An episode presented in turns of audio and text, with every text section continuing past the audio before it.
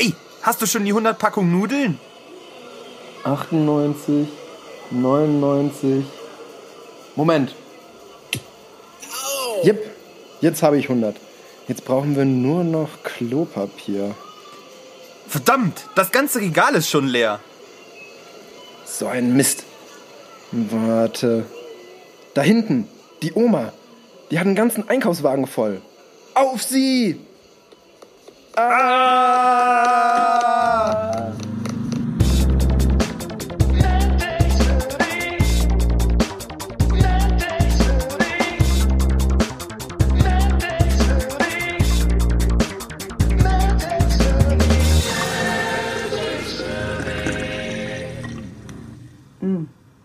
Ist köstlich.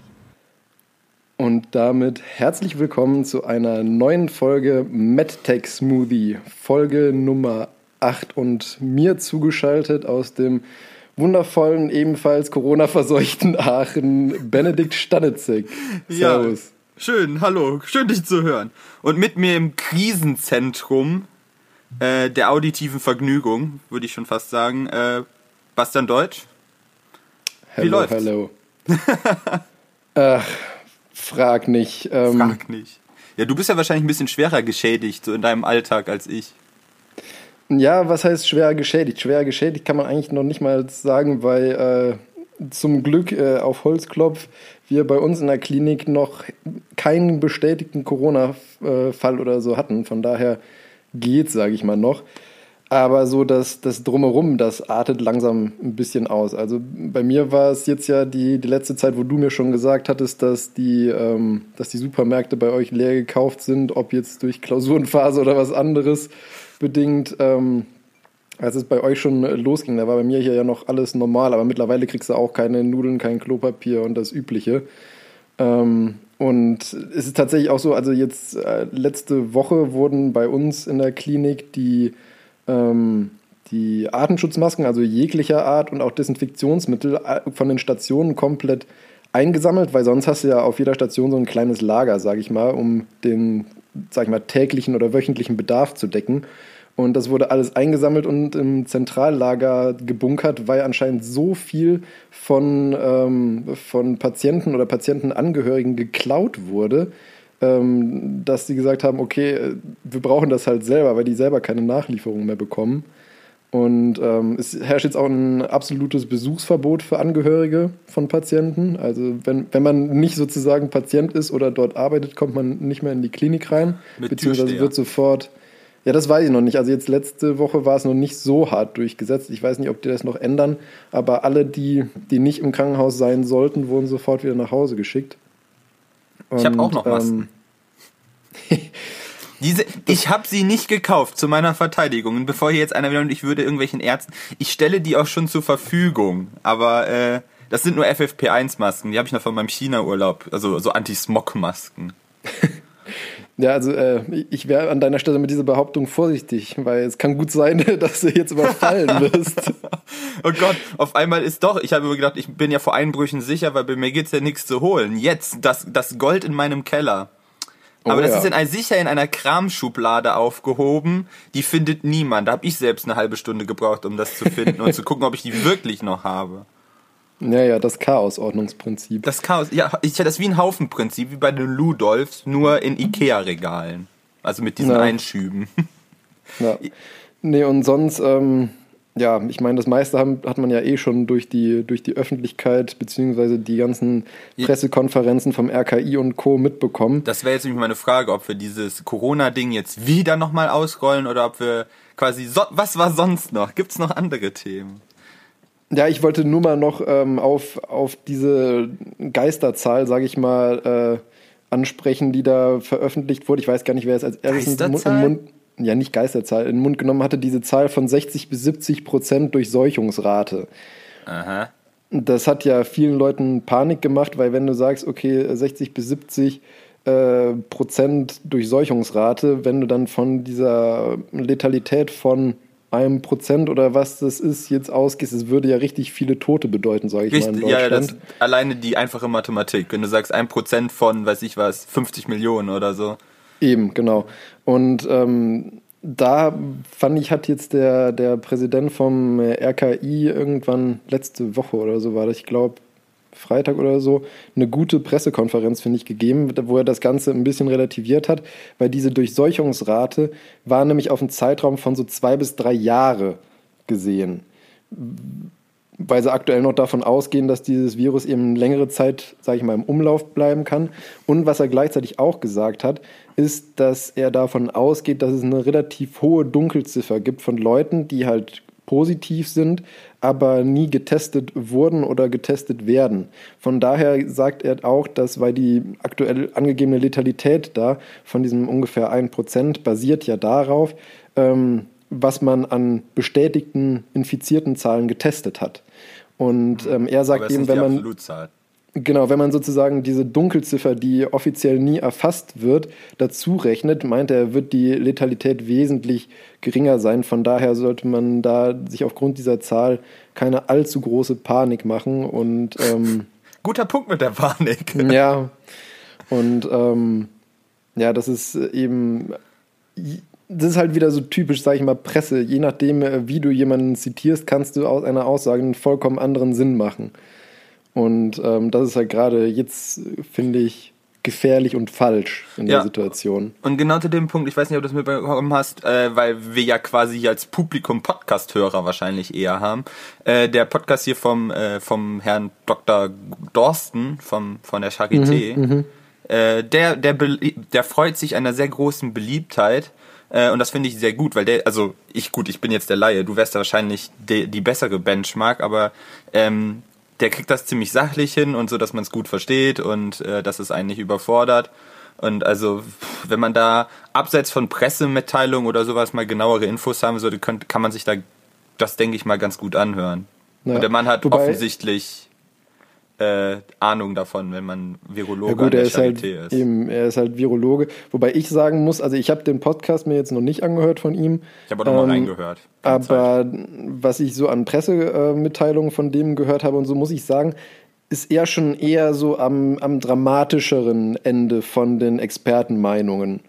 So was ich da bisher gehört und gelesen habe. Deswegen. Ähm, ich fand jetzt nicht, dass er zusätzlich irgendwie Panik gemacht hat. Also, er ja, hat gesagt, nicht klein geredet, ne?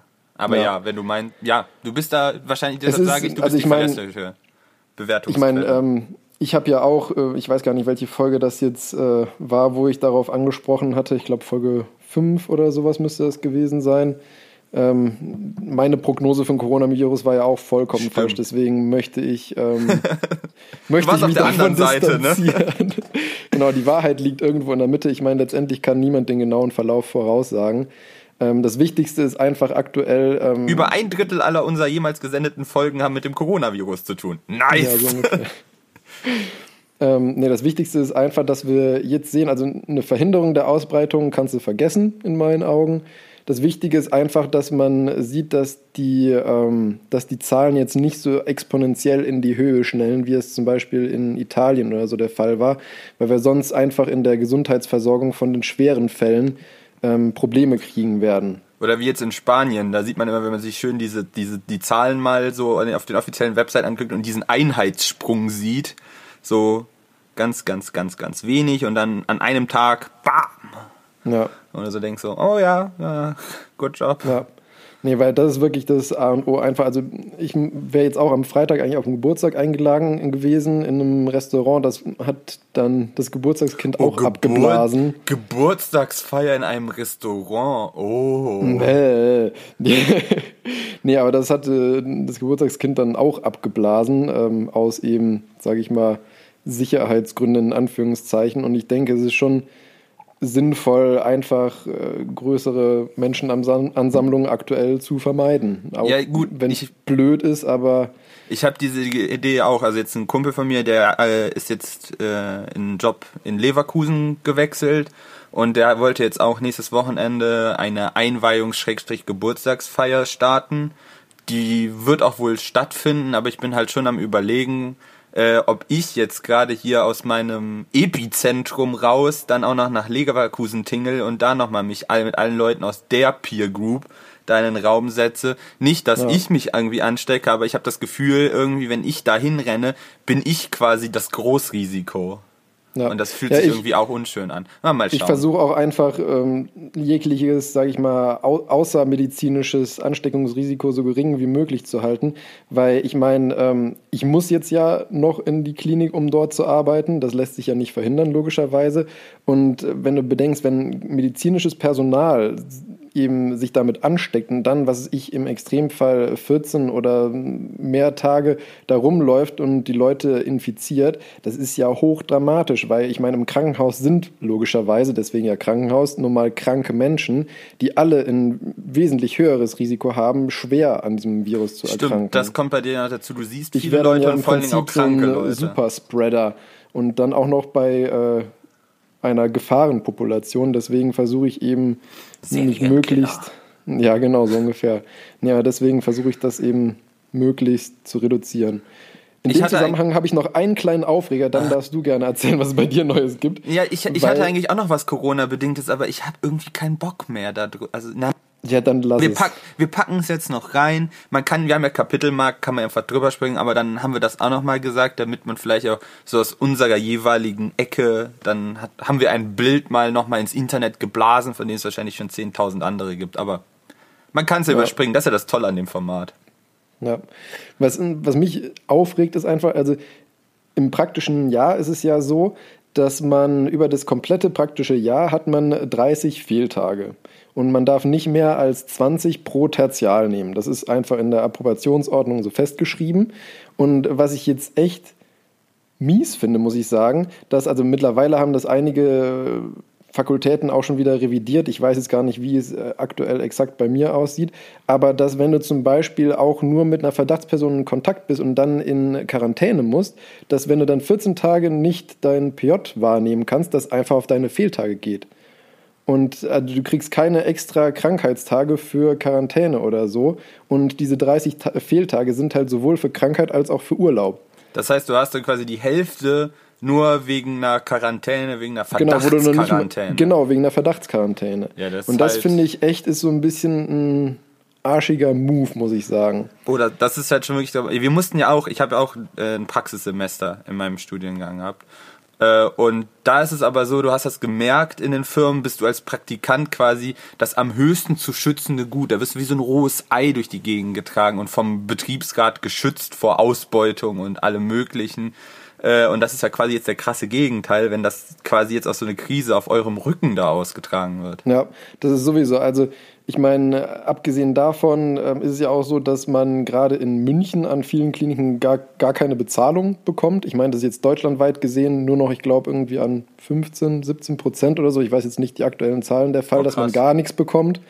Aber in München halt im Prinzip flächendeckend, muss man sagen. Mhm. Und ähm, dafür, dass wir letztendlich einen normalen Vollzeitjob nachgehen, finde ich das schon echt eigentlich nicht angemessen. Ich bin in meinem Praktikum tatsächlich über Mindest, deutlich über Mindestlohn bezahlt worden. Ja, und ich meine, das ist, das ist auch ein Grund, warum viele von äh, meinen Kommilitonen für ein Tertial oder so in die Schweiz gehen, weil da bekommst du nämlich ähm, eine relativ gute Bezahlung dafür. Also ein, ein guter Freund von mir, der war jetzt äh, für ein ähm, halbes Tertial allerdings dort und ähm, der hat, ich, ich weiß nicht mehr genau, wie viel es war, ich glaube irgendwie 1200 netto oder so bekommen, plus nochmal 90 Schweizer Franken für jeden Dienst zusätzlich. Ach so, okay, weil ich wollte gerade sagen, 1200 ist jetzt für die Schweiz nicht abnormal viel, weil ich weiß, was, äh, wenn, wenn Leute bei uns aus dem Studiengang äh, in der Schweiz Praktikum machen, die bekommen halt auch mehr als jetzt das, was ich in Stuttgart bekommen habe. Aber da sind die Lebenshaltungskosten auch halt sogar überproportional höher, sodass die eigentlich quasi dann weniger raushaben sogar. Ja. Aber das Ja, wenn, gut, im aber- Gegensatz zu aber euch zu Wohnung- nichts und etwas ist halt auch schon. Ja, wobei man sagen muss, ähm, Wohnung und halt Mittagessen bekam er auch gestellt. Ah, okay, ja, da, das Und dadurch ist ja gehen ja wieder, natürlich die Lebenshaltungskosten auch wieder runter. Ja, das war nämlich genau der Wohnraum ist in der Schweiz halt da auch so teuer gewesen, dass, dass sie das halt brauchen. Dann bezahlst du Ja. dann halt für so eine Kaschemme, für 30 Quadratmeter irgendwie 800, 900 Euro. Ähm, Franken. Andere Währung. Noch schlimmer. Gut, dass du es angeschnitten hast, weil ähm, ich habe jetzt, äh, ich habe mir noch aufgeschrieben, Corona Absurdistan an der RWTH. Äh, ihr habt das da, da- euer Absurdistan mit, euer, mit eurem PJ da und den Regelungen. Äh, und bei uns ist das irgendwie so generell, es kommen immer wieder mal so ein paar Mails rum, wo du so denkst, boah, wirklich, wir haben Institute, die mittlerweile geschlossen worden sind, weil es da Fälle gibt. Bei uns am Institut sind jetzt die ersten Heinsberger Kollegen wieder aus der Quarantäne zurück mit negativen Testergebnissen. Ähm, aber die waren halt auch zwei Wochen jetzt nicht da und sind jetzt wieder da. Ähm, aber das Schlimmste ist dann halt, wenn du dann jetzt, gerade ist ja Klausurphase, dann hörst du auf der einen Seite, das Land hat verlängert, den, äh, verschiebt den Semesterstart nach Ostern. Toll, unsere Klausurphase hier an der RWTH geht bis Ostern. Weißt du, mhm. das verschweigt dir dann jeder, weil es ist ja vorlesungsfreie Zeit, das ist ja gar kein offizielles Semester, aber die letzten Prüfungen sind quasi vor Ostern um. Äh, also ist, veränderst du da ja quasi nichts und äh, ja. ja. Online-Präsenzveranstaltungen fänden wir sowieso besser. Aber das Schlimmste ist, was ich gar nicht möglich behaupte, sie denken jetzt darüber nach, tatsächlich alle Prüfungen ab, also heute, heute, heute ist Sonntag, wenn ich sage heute, meine ich Sonntag, mhm. äh, soll noch die Entscheidung raus, rauskommen, ob die Prüfungen von jetzt dem 15.3. an bis zum Ende der Klausurphase verschoben werden, wobei ich bei verschoben von dann ausgehe, dass sie abgesagt, einfach ersatzlos gestrichen werden, weil wenn du sie jetzt um zwei Monate verschiebst, hast du das Problem immer noch nicht, weil da kann das Ganze immer noch grasieren. Und äh, ab Juni, Ende Juni sind schon wieder die nächsten Klausuren, also oh fürs Gott, nächste ja. Semester. Wie soll das funktionieren? Ja, ja. Ähm, aber ja, Institute machen erstmal so weiter, es sei denn, der Professor sieht das irgendwie anders. Aber es gibt auch Professoren halt, die da munter weitermachen, die machen jetzt Klausursprechstunden. Weißt du, da sitzt der Professor und Assistenten mit, mit allen Studenten, die so gerne ans Institut tingeln, persönlich face to face und be betakeln nochmal den Klausurstoff. Und es gibt andere, die quasi einen kompletten Shutdown vollziehen. So, und dann denkst du nur so, boah, und vom ja. Rektorat kommt nur so ein Halbgeschwurbel nach dem Abstand von, ähm, in Absprache mit der Landesregierung stellen wir das frei und ladi da und, und du denkst einfach so, entweder oder. Weißt ich kann mit allem leben, äh, wenn ich wenn ich quasi eine, eine definitive Aussage habe. Sie haben ja jetzt schon, gut, wobei das wahrscheinlich auch eher den Medizinern zugute kommt, äh, gesagt, du kannst äh, jede Klausur bis zu dem Tag, an dem du sie schreibst, abmelden. Normalerweise musst du das drei Tage vorher und wenn du dann über diese ja. drei Tage rauskommst, musst du ein arztliches Attest vorlegen. Das heißt, du musst zum Arzt rennen, dann musst du sagen, oh, ich habe Bauchschmerzen. Dann schreibt er dir auf, sie haben naja, die Pest, äh, sie können ja die Klausur nicht schreiben. Überall ähnlich. So, und jetzt sagen sie, ja, dann brauchen sie nur dem ZPA eine Mail schreiben. Mhm. Ich bin mal gespannt, wie das funktioniert. Ja, ja, aber das ist so, ich bin mal gespannt, was da jetzt rauskommt. Aber es kommt, das ist wieder diese gute Salami-Taktik, wie man sagt. Immer nur so einen Schritt weiter und so weit wie möglich, äh, wie nötig. Immer nur so ein, so, so ein ja. Schritt wie weit wie nötig. Aber ansonsten ziehen wir die Scheiße einfach gnadenlos durch. Ja, ich, also ich weiß gar nicht, weil, weil es mich ja nicht mehr wirklich betrifft ähm, weiß ich gar nicht, wie das bei uns aktuell mit Klausuren ist. Ich weiß nur, alle Präsenzveranstaltungen an der TU München sind abgesagt auf ja, jeden Klausuren Fall. Ja, Klausuren sind Präsenzveranstaltungen. ja, aber Lehrveranstaltungen. Ja, so, ja. Gut, bei uns Und sitzen normalerweise in Vorlesungen 1000 Leute in einem Hörsaal. Bei uns sitzen in Klausuren 800 Leute in einem Hörsaal. Ja. Ja, genau. Und ähm, ich glaube, sie haben jetzt auch die Klausuren erstmal, also die bis jetzt äh, Anfang April stattfinden sollten, auch verschoben oder erstmal vorerst gecancelt wo ich auch noch nicht weiß, wie es gehen soll. Also aktueller Stand ist, es findet statt, aber jetzt Anfang April und dann Mai, Juni ist ja auch zweites und drittes Staatsexamen in der Medizin. Und ich meine. Das ist wie also Abiturprüfung, das kannst du eigentlich nicht verschieben. Genau, das, also das, das zweite Staatsexamen ist ja, wie gesagt, schriftlich und da sitzen dann halt auch ein paar hundert Leute in irgendeinem Saal. Ähm, da weiß ich auch noch nicht, wie die das machen wollen. Alle so Aktueller Stand ist, wie gesagt, genau, aktueller Stand ist, wie gesagt, dass es stattfinden soll. Ähm, ich meine, das, das äh, dritte Staatsexamen ist ja in Anführungszeichen nur mündlich. Da bist du dann ja in einer kleinen Gruppe von maximal vier Prüflingen plus vier Prüfer. Solange jeder nur ähm, 14 Minuten mit jemandem spricht, ist ja alles sicher, habe ich gehört. Ja, ja, genau. Aber da, da graut es mich auch schon ein bisschen vor, weil ich habe echt keine Lust, dass es noch verschoben wird. Apropos verschoben. Wir hatten uns angemeldet für die äh, IG Nobelpreis Show an der Uni ja. Duisburg-Essen. Das leider auch abgesagt. Na, hatte ich mich da, so drauf gefreut. Ich auch. Und wir wollten live berichten, mal so ein Instagram-Account ein bisschen äh, Pustekuchen. Aber ähm, haben die da irgend, also haben die nur gesagt, ist abgesagt oder haben die gesagt, ob es einen Nachholtermin Nee, ist gibt? abgesagt, bis auf weiteres. Hm, doof. Ja, das Problem ist, das ist halt die ersten Assembly, ist das da die Veranstalter an die Duisburg Essen und das ist ja so ein Show-Event, die tingeln ja da mit der Show durch äh, ganz Europa Und die haben sie jetzt einfach erstmal Naja, gut, ich meine, in anderen Ländern wird es nicht groß anders sein, glaube ich. Exakt. Und wenn du dann, dann machst du erstmal. Ich, es ist vollkommen nachvollziehbar, vor allem in der Wissenschaftscommunity ist es ja quasi nicht verantwortlich. Also kannst du nicht sagen so, ja, wir sollten unsere sozialen Kontakte einschreiben, immer mit dem Finger heben oder so. Ja, aber wir selber machen hier noch so ein lustiges, Naja, buntes. nee. Äh, Klar, das kannst du nicht bringen, ja, sollen wir es damit, äh, damit belassen? würde ich sagen. Haben wir noch andere Dinge? Ich Wir hab haben noch andere Dinge. Äh, mein, meine tolle, meine tolle Mo mein toller Motorsport ist abge, äh, abgesägt worden, dank Corona. Ist ja schon wieder ein corona -Thema. Aber ich mache gleich den Bogen, weil äh, wir haben tatsächlich jetzt, äh, dieses Wochenende wäre Formel 1 Start für die Saison 2020 gewesen. Nächste Woche wäre zwölf Stunden von Sebring gewesen in der WEC und der IMSA. Alles schon abgesagt. Man kann es nachvollziehen, aber es tut weh. Ja, Äh, aber jetzt kommt der Clou, man ist ja mittlerweile, sind wir ja alle ein bisschen moderner, bis auf die alten Leute, die äh, in Regierungen sitzen und sonst was. ähm, es haben sich ganz schnell ein paar Leute zusammengefunden, Ex-Formel-1-Fahrer und aktuelle Formel-1-Fahrer, die gesagt haben, Moa, es gibt ja mittlerweile genug Sim-Racing. Äh, lass uns doch den oh, die wollen das als virtuellen äh, Grand Prix austragen. Exakt, unter dem, äh, unter Nice. dem Titel Not the Australian Grand Prix. Äh, das startet heute äh, um 18.45 Uhr. Kann man das auf Twitch und auf YouTube ver äh, verfolgen. Äh, sind so, Lando Norris soll mitfahren, äh, Jean-Eric Verne, der hat das ein bisschen losgetreten, Billy Monga und auch noch ein paar tatsächlich auch Reporter, die relativ firm mit Sim-Racing sind. Also es sind Sim-Racer, die das professionell Sim-Racing betreiben und echte Rennfahrer, die dann sich zusammengeschlossen haben und da heute Abend ein bisschen. Ich werde es mir Das angucken. ist ja sehr lustig. Da werde ich auch auf jeden Fall mal reinschauen. Ja. Äh, ich kann, ich, denken. kann ich nur Werbung für machen. Achso, nochmal, wenn wir jetzt schon im Werbeblock sind, wollte ich auch noch Werbung machen. Ich habe nämlich von unserer Uniklinik, das habe ich auch geteilt in unserem Twitter-Account, äh, die Au den Aufruf bekommen zum Blutspenden, weil anscheinend momentan aus Gründen, oh Gott, die kommen von diesem Thema nicht weg, äh, keine Leute zum Blutspenden gehen. Vor allen Dingen wurde aufgerufen, äh, Blutspenden für Null Negativ. Jetzt trifft sich's ganz gut. Wer hat Blutgruppe Null Negativ? Du. Ja, ich. ähm, also bin ich dahin getingelt äh, und habe mich anzapfen lassen. Äh, war, es war auch brutal voll. Die haben tatsächlich, ich war, bis, ich war um 8 Uhr abends noch da.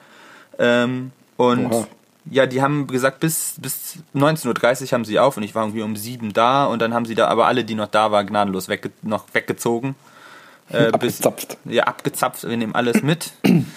ähm, ja, habe ich mir so ein bisschen mein, mein ein bisschen Karma zurückerarbeitet. Also kann ich nur sagen, Wobei man, wobei man ja auch generell sagen muss, also null negativ ist äh, generell rares Gut. ich weiß, ich weiß, deshalb gehe ich auch regelmäßig.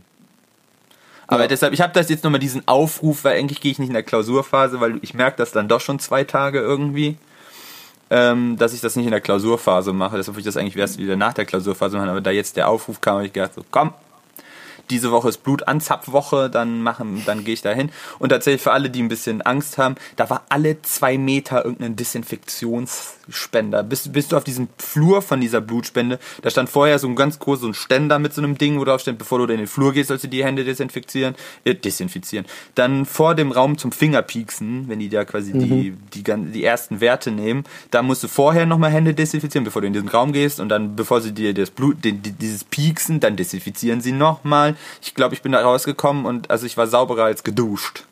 Ja. Ähm, also sehe ich jetzt nicht so als Problem. Ähm, ja, das hatte ich noch. Ach ja, und dann habe ich noch ein Thema. Wir haben eine Mail von äh, Fa- Fayeo bekommen. Ich, ich war gespannt, wie du es aussprechen wirst, weil ich Fayo. habe selber Ich sag keine einfach Fayo. Idee, wie man es ausspricht. Also F-Y-E-O Ja. geschrieben. Ich hätte Ähm, jetzt irgendwie Fio oder so gesagt, aber keine Ahnung. ist auch wurscht. Ja. Ähm, das, das klammer ich jetzt explizit aus dem Werbeblock aus, wo wir gerade bei Werbung, äh, kann ich dann auch gleich sagen, wir bekommen hier, werden hier nicht gesponsert oder so von irgendeinem Werbepartner oder sowas. Anscheinend, das scheint in Marketingkreisen von Podcasts eigentlich eine total selbstverständliche Sache zu haben, dass man Werbung in Podcasts einnudelt. Äh, weil es soll sich, weil Podcasts werden ja nur gemacht, damit es sich moment, monetar lohnt oder sowas. Ne, also deshalb wollte ich das, ich, das war für mich eigentlich so weit absinnig. Wir machen das hier nicht irgendwie, weil wir davon Ja, wobei ich nicht weiß, wie es mittlerweile mit Spotify ist. Weil ich hatte jetzt letztens auch mal irgendeinen Podcast gehört und da war tatsächlich unabhängig vom Pod- Podcast, so wie bei YouTube-Videos, so ein Werbeclip davor. Ja, das habe ich auch gelesen, aber das. Äh, Ich habe keine Ahnung, ob, die, ob Das wir gilt interessant moment- genug dafür sind. Nein, sind wir nicht. Und das Gut. gilt auch erstmal nur in Amerika. Und wenn das hier rüberschwappt, dann, also sie, also wenn das so sein wird, wäre ich auch stark dafür, dass auch wohl der Plattform, dass wir uns da zurückziehen. Weil da habe ich keinen Bock drauf. Das kotzt mich bei YouTube immer schon so an. Weißt du, wir machen das ja nicht jetzt, wir bekommen ja nichts dafür. Und dann finde ich das, momentan finde ich Spotify noch tragbar. Ja, die haben auch ein Abo-Modell. Äh, aber du kannst unseren Podcast da ja auch einfach nur wie mit einem Podcatcher ganz normal kostenlos hören. Ja, das. Und damit finde ich es in Also Ordnung. unsere, es kann, man, man kann uns ja mal äh, Feedback geben, ob bei uns irgendwo schon mal Werbung aufgetreten ist oder nicht, die wir, Ja, wenn wir nicht erzählen, selber doch, eingesprochen haben. Aber Wir machen keine. Werbung. Aber wenn ich Firmennamen Nee. sehe, dann machen wir uns entweder über diese Firmen lustig oder es hatten, aber es, ich, werde hier nicht bezahlt. Und äh, jetzt ist nämlich der Punkt, dieses Fe- Feio, ach, ist egal, das ist von äh, Pro7 tatsächlich. Und wir haben eine Mail bekommen von denen, nämlich da, da haben sie uns darüber aufgeklärt, dass wir die App startet oder dieses Programm startet tatsächlich im April. Und sie haben uns jetzt darüber inf äh, informiert, dass sie uns da aufnehmen wollen. Ähm, und tatsächlich äh, so eine Opt-out-Lösung. Nach dem Motto, wir, grundsätzlich werden sie alles, was sie so an RSS-Feeds bekommen aus dem Netz, da reinschmeißen, so dass das zu bekommen ist und wir können widersprechen. Das ist ja rechtlich ein bisschen shady, ne? Weil du sagst, weil eigentlich müssten sie ja dich äh, explizit um, weil es ja, das ist ja unser geistiges Gut. RSS-Feeds ist sowieso so eine Grauzone, aber sagen wir mal so, Opt-out ist ein bisschen kritisch.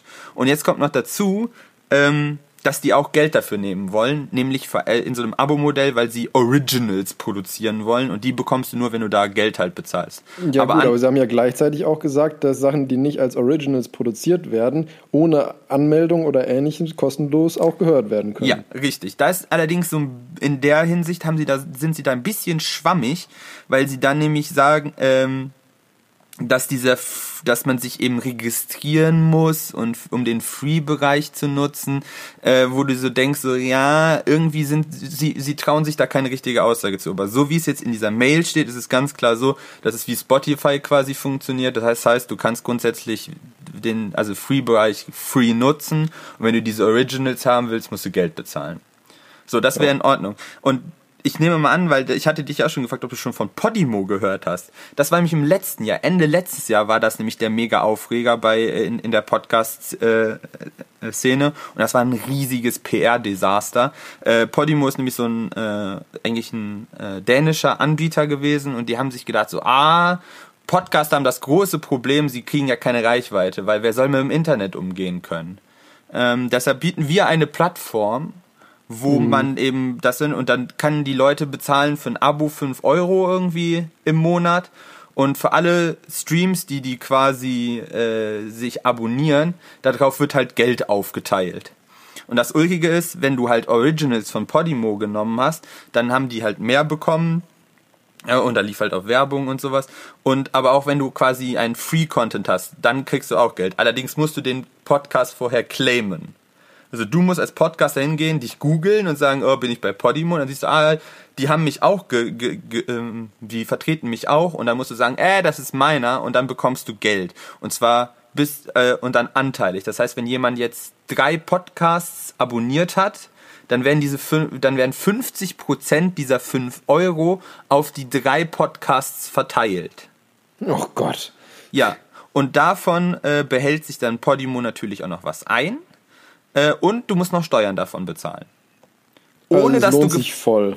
ja, und das halt alles ohne dass du gefragt bist. Und das widerspricht für mich auch so ein bisschen äh, dem Punkt des Podcasts, nämlich dass da jeder seinen das Blödsinn stimmt. einfach ins Internet stellen kann und so seine eigene Sendung machen kann. Weil, wie gesagt, ich glaube, es gibt auch gerade in dieser Wissenschaftspodcast-Ecke, in der wir uns hier so rumtreiben, äh, relativ viele, die das nicht machen, um damit Geld zu verdienen. Die freuen sich, wenn sie halt was zugesteckt bekommen, wie so Eben. Kleinkünstler in der, in der, in der Fußgängerzone, wenn man was in den Hut schmeißt, weißt du, sie Kosten decken. Wir haben ja auch Kosten, weißt du, wir bezahlen ja auch für unseren Webspace, wo die ganze Scheiße hier lagert und sowas, bezahlen wir ja auch Geld.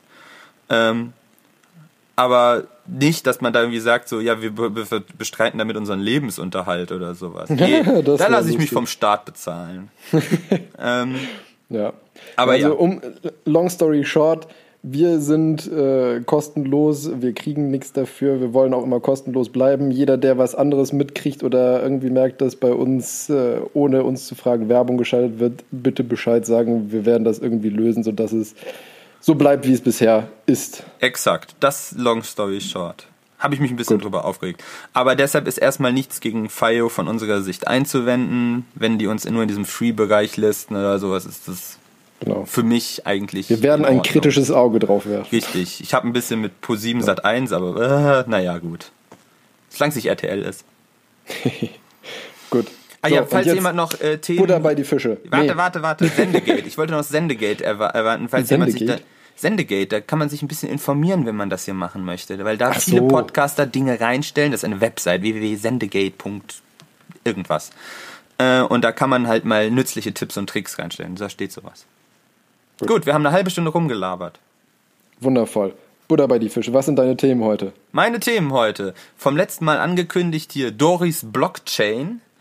Da bin ich Ähm. mal gespannt, was da, äh, was das jetzt genau ist. Das geistert jetzt schon so lange in unserem äh, Sammelsurium rum. Ja, genau. Und dann äh, habe ich noch als zweites, also als zweites Thema, als Diskussionsthema, per Scheuerwende rein ins Takatuka-Land. Eieiei. Eieieiei. Ich hoffe auf heiße Diskussionen. Ja, gut. Ähm, ich habe als erstes Thema, Sie haben da einen Algorithmus am Arm. und ähm, dann, wenn dann noch äh, Zeit ist und es nicht den Rahmen sprengt, habe ich noch ein, als Diskussionsthema Digital Health, Gnade, Fluch oder Zukunftsmusik als Diskussionsthema. Was du davon hältst, dazu zu sagen hast und so. Aber wie gesagt, nur sofern das noch in unser Pensum passt. Ach doch, das kriegen wir hin. Wir haben ja heute ein bisschen länger Zeit. Nee. Man hätte mein Denkst Gesicht du? dazu sehen müssen. Ja, ja, ja. Wir haben ja jetzt auch schon ein bisschen rumgequatscht. Ja, und zum Schluss Ja. gibt's noch Spiel und Spaß und Spannung. Ne? Ich habe noch was Lustiges. Du hast auch wieder einen schlechten Witz. Du hast diesmal einen schlechten Witz, sonst habe ich die immer. Ja, ja. Ja. Soll ich anfangen? Möchtest du anfangen? Ja, fang an. Ich gebe dir äh, siebeneinhalb Minuten für dein Thema. Wow, wow, wow, wow, stress mich nicht so. Aber sonst kommt man ja auch gar nicht mit. Äh, das ist was, was mir persönlich eigentlich immer am Herz gegangen. Ich weiß, du kennst mich auch schon relativ lange und äh, du müsst mich auch noch in einer Zeit kennen, wo ich so so ein äh, so ein Wasserkind war äh, und immer alles mit Meeren total toll fand äh, und da immer auch irgendwie irgendwas so mit Meeres und mit Ich Meeren. bin immer noch ein Wasserkind. Ja, ich mag auch immer noch das Wasser, aber irgendwann hat sich das geändert, meine Grundeinstellung, weil ich irgendwas ähm, mit, mit Bio und mit Wasser machen wollte und das irgendwann umgekickt und ich habe Bio als allererste Naturwissenschaft abgewählt in der Schule. Aber ja, das war so, ist so, war, war so ganz mein Anfang und ähm, ich weiß nicht, du hast da vielleicht auch schon öfters mal gehört, wir haben ein, ein, ein kleines Problem äh, mit Kunststoffen und unseren Meeren. Ähm, vom WWF Habe ich da- noch nie was von Hast du noch gehört. nie was von gehört? Boah, das ist jetzt echt der harte Break, ne? Keine Krankheit, ne? Doch, ist eigentlich quasi eine Krankheit für die Meere. Äh, und jetzt habe ich eine Zahl vom WWF, nämlich die haben, die haben so eine Schätzung, wie sie die erreicht haben, weiß ich nicht, aber es gibt eine Schätzung von 4,8 bis 12,8 Millionen Tonnen äh, Kunststoff gelangen äh, pro Jahr ins Meer. Also jedes Jahr mehr im Meer. Ist ja ein bisschen was. Ja, ist auch, die Spreizung ist auch sehr hoch, zwischen 5 und Ja. 13 Tonnen, Millionen Tonnen, aber irgendwo in dem Bereich. Äh, Es ist viel. Halten wir fest, es ist viel. Und das Problem daran ist, jeder würde sagen, ja gut, dann schwimmt das da halt. Ähm, die Fische und alles, was da so kreucht und fleucht, die fressen den Kram ja dann. Äh, und wir fressen dann die Fische. Ist ein Problem. Ja, man sieht auch immer wieder diese Bilder, weil sich bisschen irgendwelche Seen, Crunch. ja, ge- oh. Äh, aber, weißt du, wir sehen auch immer diese Bilder von irgendwelchen Seehunden, die sich in irgendwas in Plastik verheddert haben oder hier diese die, Ja. Schildkröten in diesen äh, und ähm, Wale, die eben verenden, weil sie ganz die ganzen Mägen voll mit Kunststoff haben und sowas. Also ja, wir haben da- das ist nicht gut. Äh, vor allen Dingen gibt's ja mittlerweile so, so, so den Great Pacific Garbage Patch, habe ich mir rausgesucht. Das ist halt so eigentlich Ja, so eine riesengroße rotierende Insel nur aus dem Müll, ne? Richtig, ja, Rieseninsel ist halt, also das ist eine Ansammlung Ja, im Pazifik, weil da keine Meeresströmungen sind oder sehr geringe und so sammelt sich da halt der ganze Blödsinn und dümpelt da vor sich rum. Äh, und das hat tatsächlich einen si- signifikanten Auswirkung, äh, aus, eine signifikante Auswirkung auf die Sonneneinstrahlung, weil das Wasser absorbiert ja auch relativ viel von dem ähm, von, von der Sonnenstrahlung, weil die eine große Wärmekapazität hat. Wasser kennt ja jeder, das ne, große Wärmflasche und so, das Prinzip. Äh, aber reflektiert auch relativ viel Sonnenstrahlung, ähnlich wie Eis. Deshalb ist ja auch das große Problem, wenn unser Eis wegschmilzt, dass sich die Erderwärmung noch weiter beschleunigt, weil weniger Sonnenlicht zurückreflektiert wird. Und wenn wir jetzt Kunststoffe im Wasser schwimmen hat, sinkt tatsächlich die Reflexionseigenschaften des Wassers und äh, der Kunststoff führt dazu, da, dass halt sich diese Patches halt noch zusätzlich erhitzen, weil er das Wasser Das, das heißt, das Süppchen kocht schneller. das Süppchen kocht schneller, weil halt der Kunststoff das absorbiert und ans Wasser abgibt und nicht wieder wegreflektiert. Ja, das unschön, das wollen wir ja eigentlich gar nicht. Also was tun? Jetzt vielleicht nochmal zu dem Great Pacific Garbage Patch. Ähm, da, also du darfst es nicht vorstellen, dass das, also das ist ja nur eine ganz dünne Schicht, das schwebt da oben drüber. Da muss man sich ungefähr so 10 bis 100 Kilogramm pro Quadratkilometer Garbage Patch schwimmen da also 10 bis 100 Kilogramm Kunststoff rum. Hört, hört sich jetzt nicht mehr so viel erstmal an. Aber wir haben ja eben schon gehört, was da an Kunststoff in Masse reinkommt. Deshalb können wir uns jetzt schon erwarten, was als nächste Zahl kommt, nämlich äh, wie groß die Scheiße ist. Und da schätzt man so, oder beziehungsweise das, was man so gemessen hat, weil das ist halt nicht eine riesige Insel, wo du sagst, ah, das ist der Durchmesser und dann kann ich die Fläche ausrechnen. Es sind halt mehrere Inseln und das schwimmt hier und da und Pazifik ist auch groß, das kann man nicht so gut überwachen. Äh, aber da hat man, weißt du, das sind da wieder so Zahlen, äh, 700.000 bis 15 Millionen Quadratkilometer. Das ist ja mal wieder eine Spanne. Ja, aber selbst 700.000 Quadratkilometer, ne? Ja, ja, also es ist so oder so riesig, aber Äh, trotzdem. Wenn man jetzt dann wieder mal in die üblichen Vergleiche gibt, das ist genauso viel wie 2500 Saarländer oder 2500 360.000 Fußballfelder. Es sind doch, ist das wie immer Banana, Voss Gale, oder nicht? Saarländer oder Fußballfelder? Ja, da habe ich genau. gedacht, rechne ich das auch Die, kurz mal durch. die, die SI-Einheit Saarland. Natürlich, wer kennt's nicht? Äh, das heißt, wir haben also ein riesiges Problem. Äh, und da hat sich jemand dem Ganzen angenommen. Natürlich pr- präsentiere ich jetzt eine mögliche Le äh, Lösung, nämlich äh, The Ocean Cleanup. Ich weiß nicht, ob davon schon was gehört hat. Das ist so ein verrückt, also da, dahinter steht so ein verrückter Holländer, äh, der tatsächlich so alt ist wie wir, äh, aber mittlerweile schon seinen Doktor hat. Nee. Äh, in Delft auch noch. Also das war nicht so eine Privathochschule für BWL oder so jetzt, sondern das ist eine richtige Uni.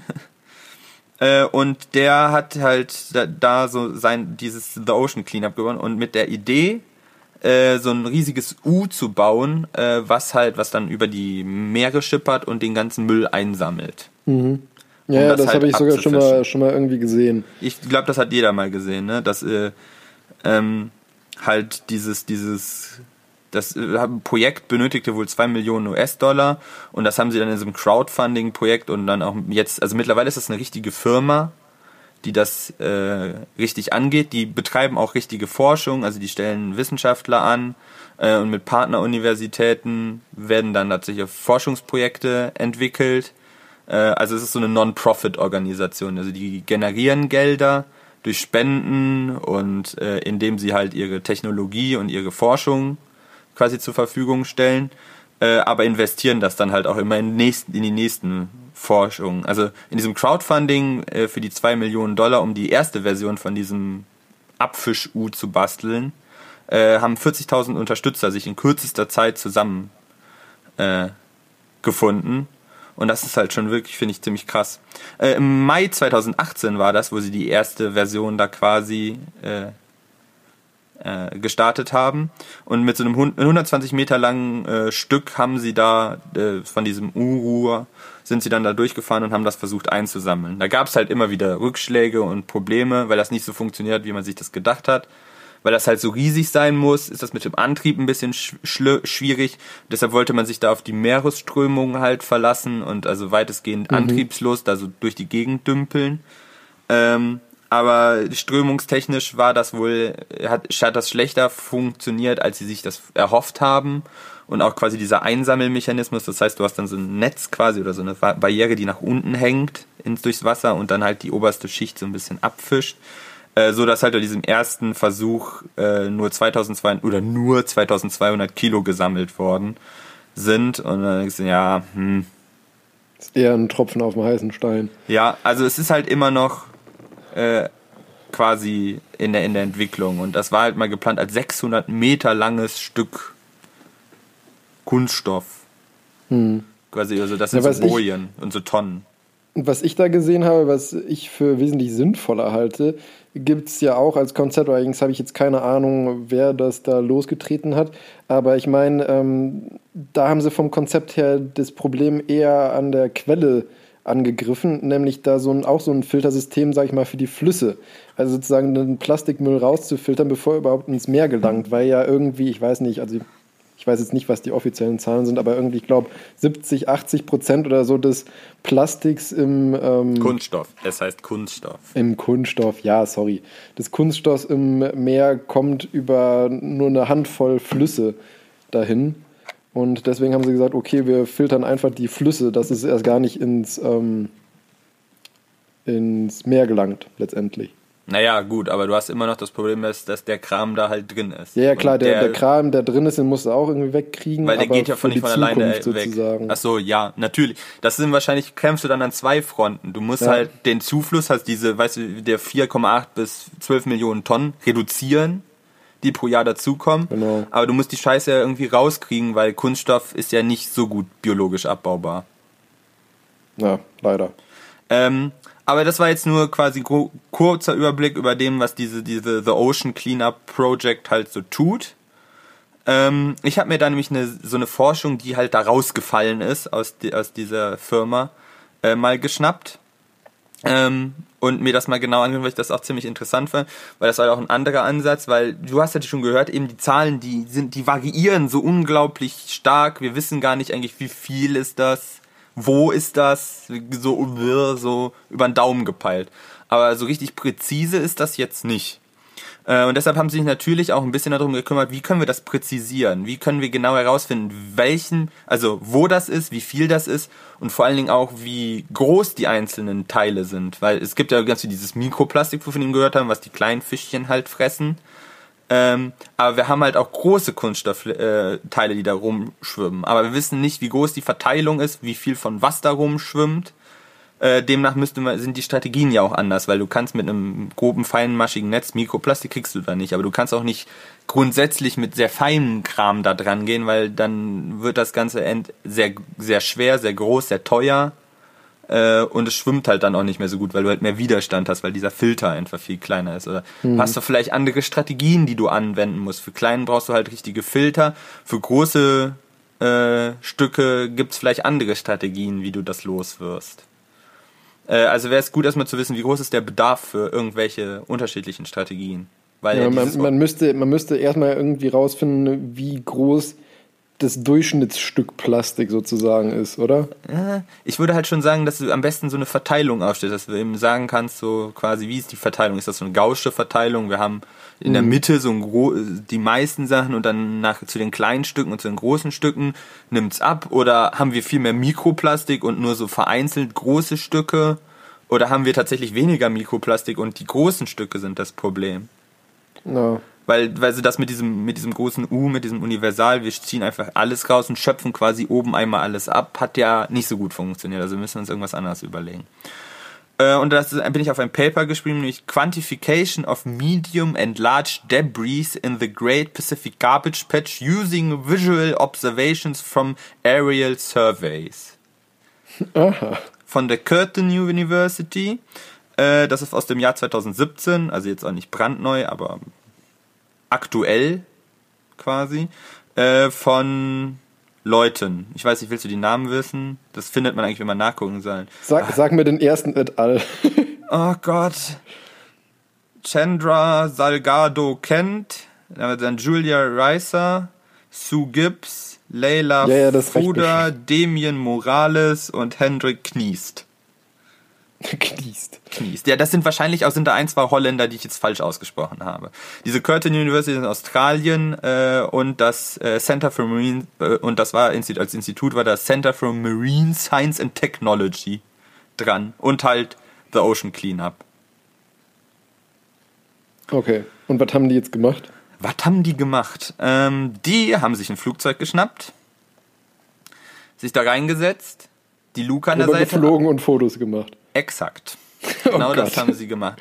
Aber das Spannende ist für mich, also das hört sich jetzt erstmal ja ziemlich banal aus. Du fliegst mit einem Flugzeug da drüber und fotografierst Dinger, weil das halt das effizienteste, was du machen kannst. Du fliegst einfach über diese riesigen Pazifik, ist einfach riesig. Du fliegst einfach irgendwelche Routen ab, fotografierst einfach erstmal nach unten und dann wertest du aus, was du da überhaupt siehst. Aber das Schwierige ist halt, zu, äh, also herauszufinden, was sehe ich da eigentlich? Optische Bildverarbeitung, ich, da hatten wir auch schon mal, glaube ich, jetzt hier in dem Podcast schon mal drüber gesprochen, dass das gar nicht mal so einfach ist, dass du halt so äh, optische Algorithmus immer einlernen musst. Du musst ihnen halt sagen, was sehe ich da? Und wenn Dazu nicht passt mein Thema nachher ganz gut. ja. Oh, als hätte ich das geplant. Äh, und dann musst du halt ihm sagen, das ist das, was du siehst, damit das alles automatisch ausgewertet werden kann. Weil du kannst dann, du kannst natürlich sehr viele Studenten anstellen, die sich eine Milliarde Fotos angucken und das alles selber machen, aber da wirst du ja deines, Blau, ja, richtig, Wahl, weil die meisten, Blau. die meisten sind halt wahrscheinlich ähm, Wasser. Nichts. Ja. Ja. Äh, Oh, das- Wunder. es gibt da tatsächlich also Public Science äh, Proje Projekte, die sowas machen. Äh, zum Beispiel so Weltraum, weißt du, wenn da schießt du von 50 Millionen Sternen, Milliarden Sternen Bilder und guckst da, ob du irgendwas Interessantes findest oder irgendwie Staubkörner fotografierst, dann machst du das aus so eine äh, Citizen Science heißt das. Und dann kann da jeder sich zu Hause hinsetzen und ein Bild abrufen und das auswerten. Aber es wäre viel interessanter, wenn das automatisiert funktio- funktioniert. Ähm, und ja, also haben sie sich da mal dran gesetzt. Äh, und das beginnt tatsächlich im Jahr 2015, haben sie angefangen, das äh, loszutreten, ähm, um halt gerade eine bessere, um better, besser zu quantisieren, wie, wie viele dieser großen Stücke Kunststoff da rumschwimmen, also größer als ein halber Meter. Für Mikroplastik ist halt Fotografieren dumm, weil du siehst Ja, es nicht, siehst aber nicht. größer als einen halben Meter kannst du da drüber fliegen, das könntest Ja. du noch irgendwie sehen, wenn du runter fotografierst. Ähm, und sie haben sich als Ort halt irgendwie so, so ein riesiges Areal zwischen den U zwischen den USA Festland und den, äh, Ha- dem Hawaii-Archipel ausgesucht äh, und sind da drüber Muss ja auch irgendwo wieder tanken können, ne? ja, du, ja, ja. Gut, vor allen Dingen wollten sie da halt Raster abfliegen. Das heißt, also du könntest halt mit dem Ja. Flugzeug einmal so drüber fliegen auch über den ganzen Pazifik, aber sie wollten halt ein Stück nehmen und das halt so abrastern, äh, damit man das mal, damit man das mal genauer hat. Und da hast du halt einen, einen Bereich und wenn du das abgerastert hast, kannst du dann halt, wenn du die ausgewertet hast, die Bilder sagen, wie viel in diesem Bereich war und dann kannst du es möglicherweise extrapolieren und hast vielleicht schon mal ein bisschen genauere Zahlen als diese riesige Abweichung, die ich eben präsentiert habe.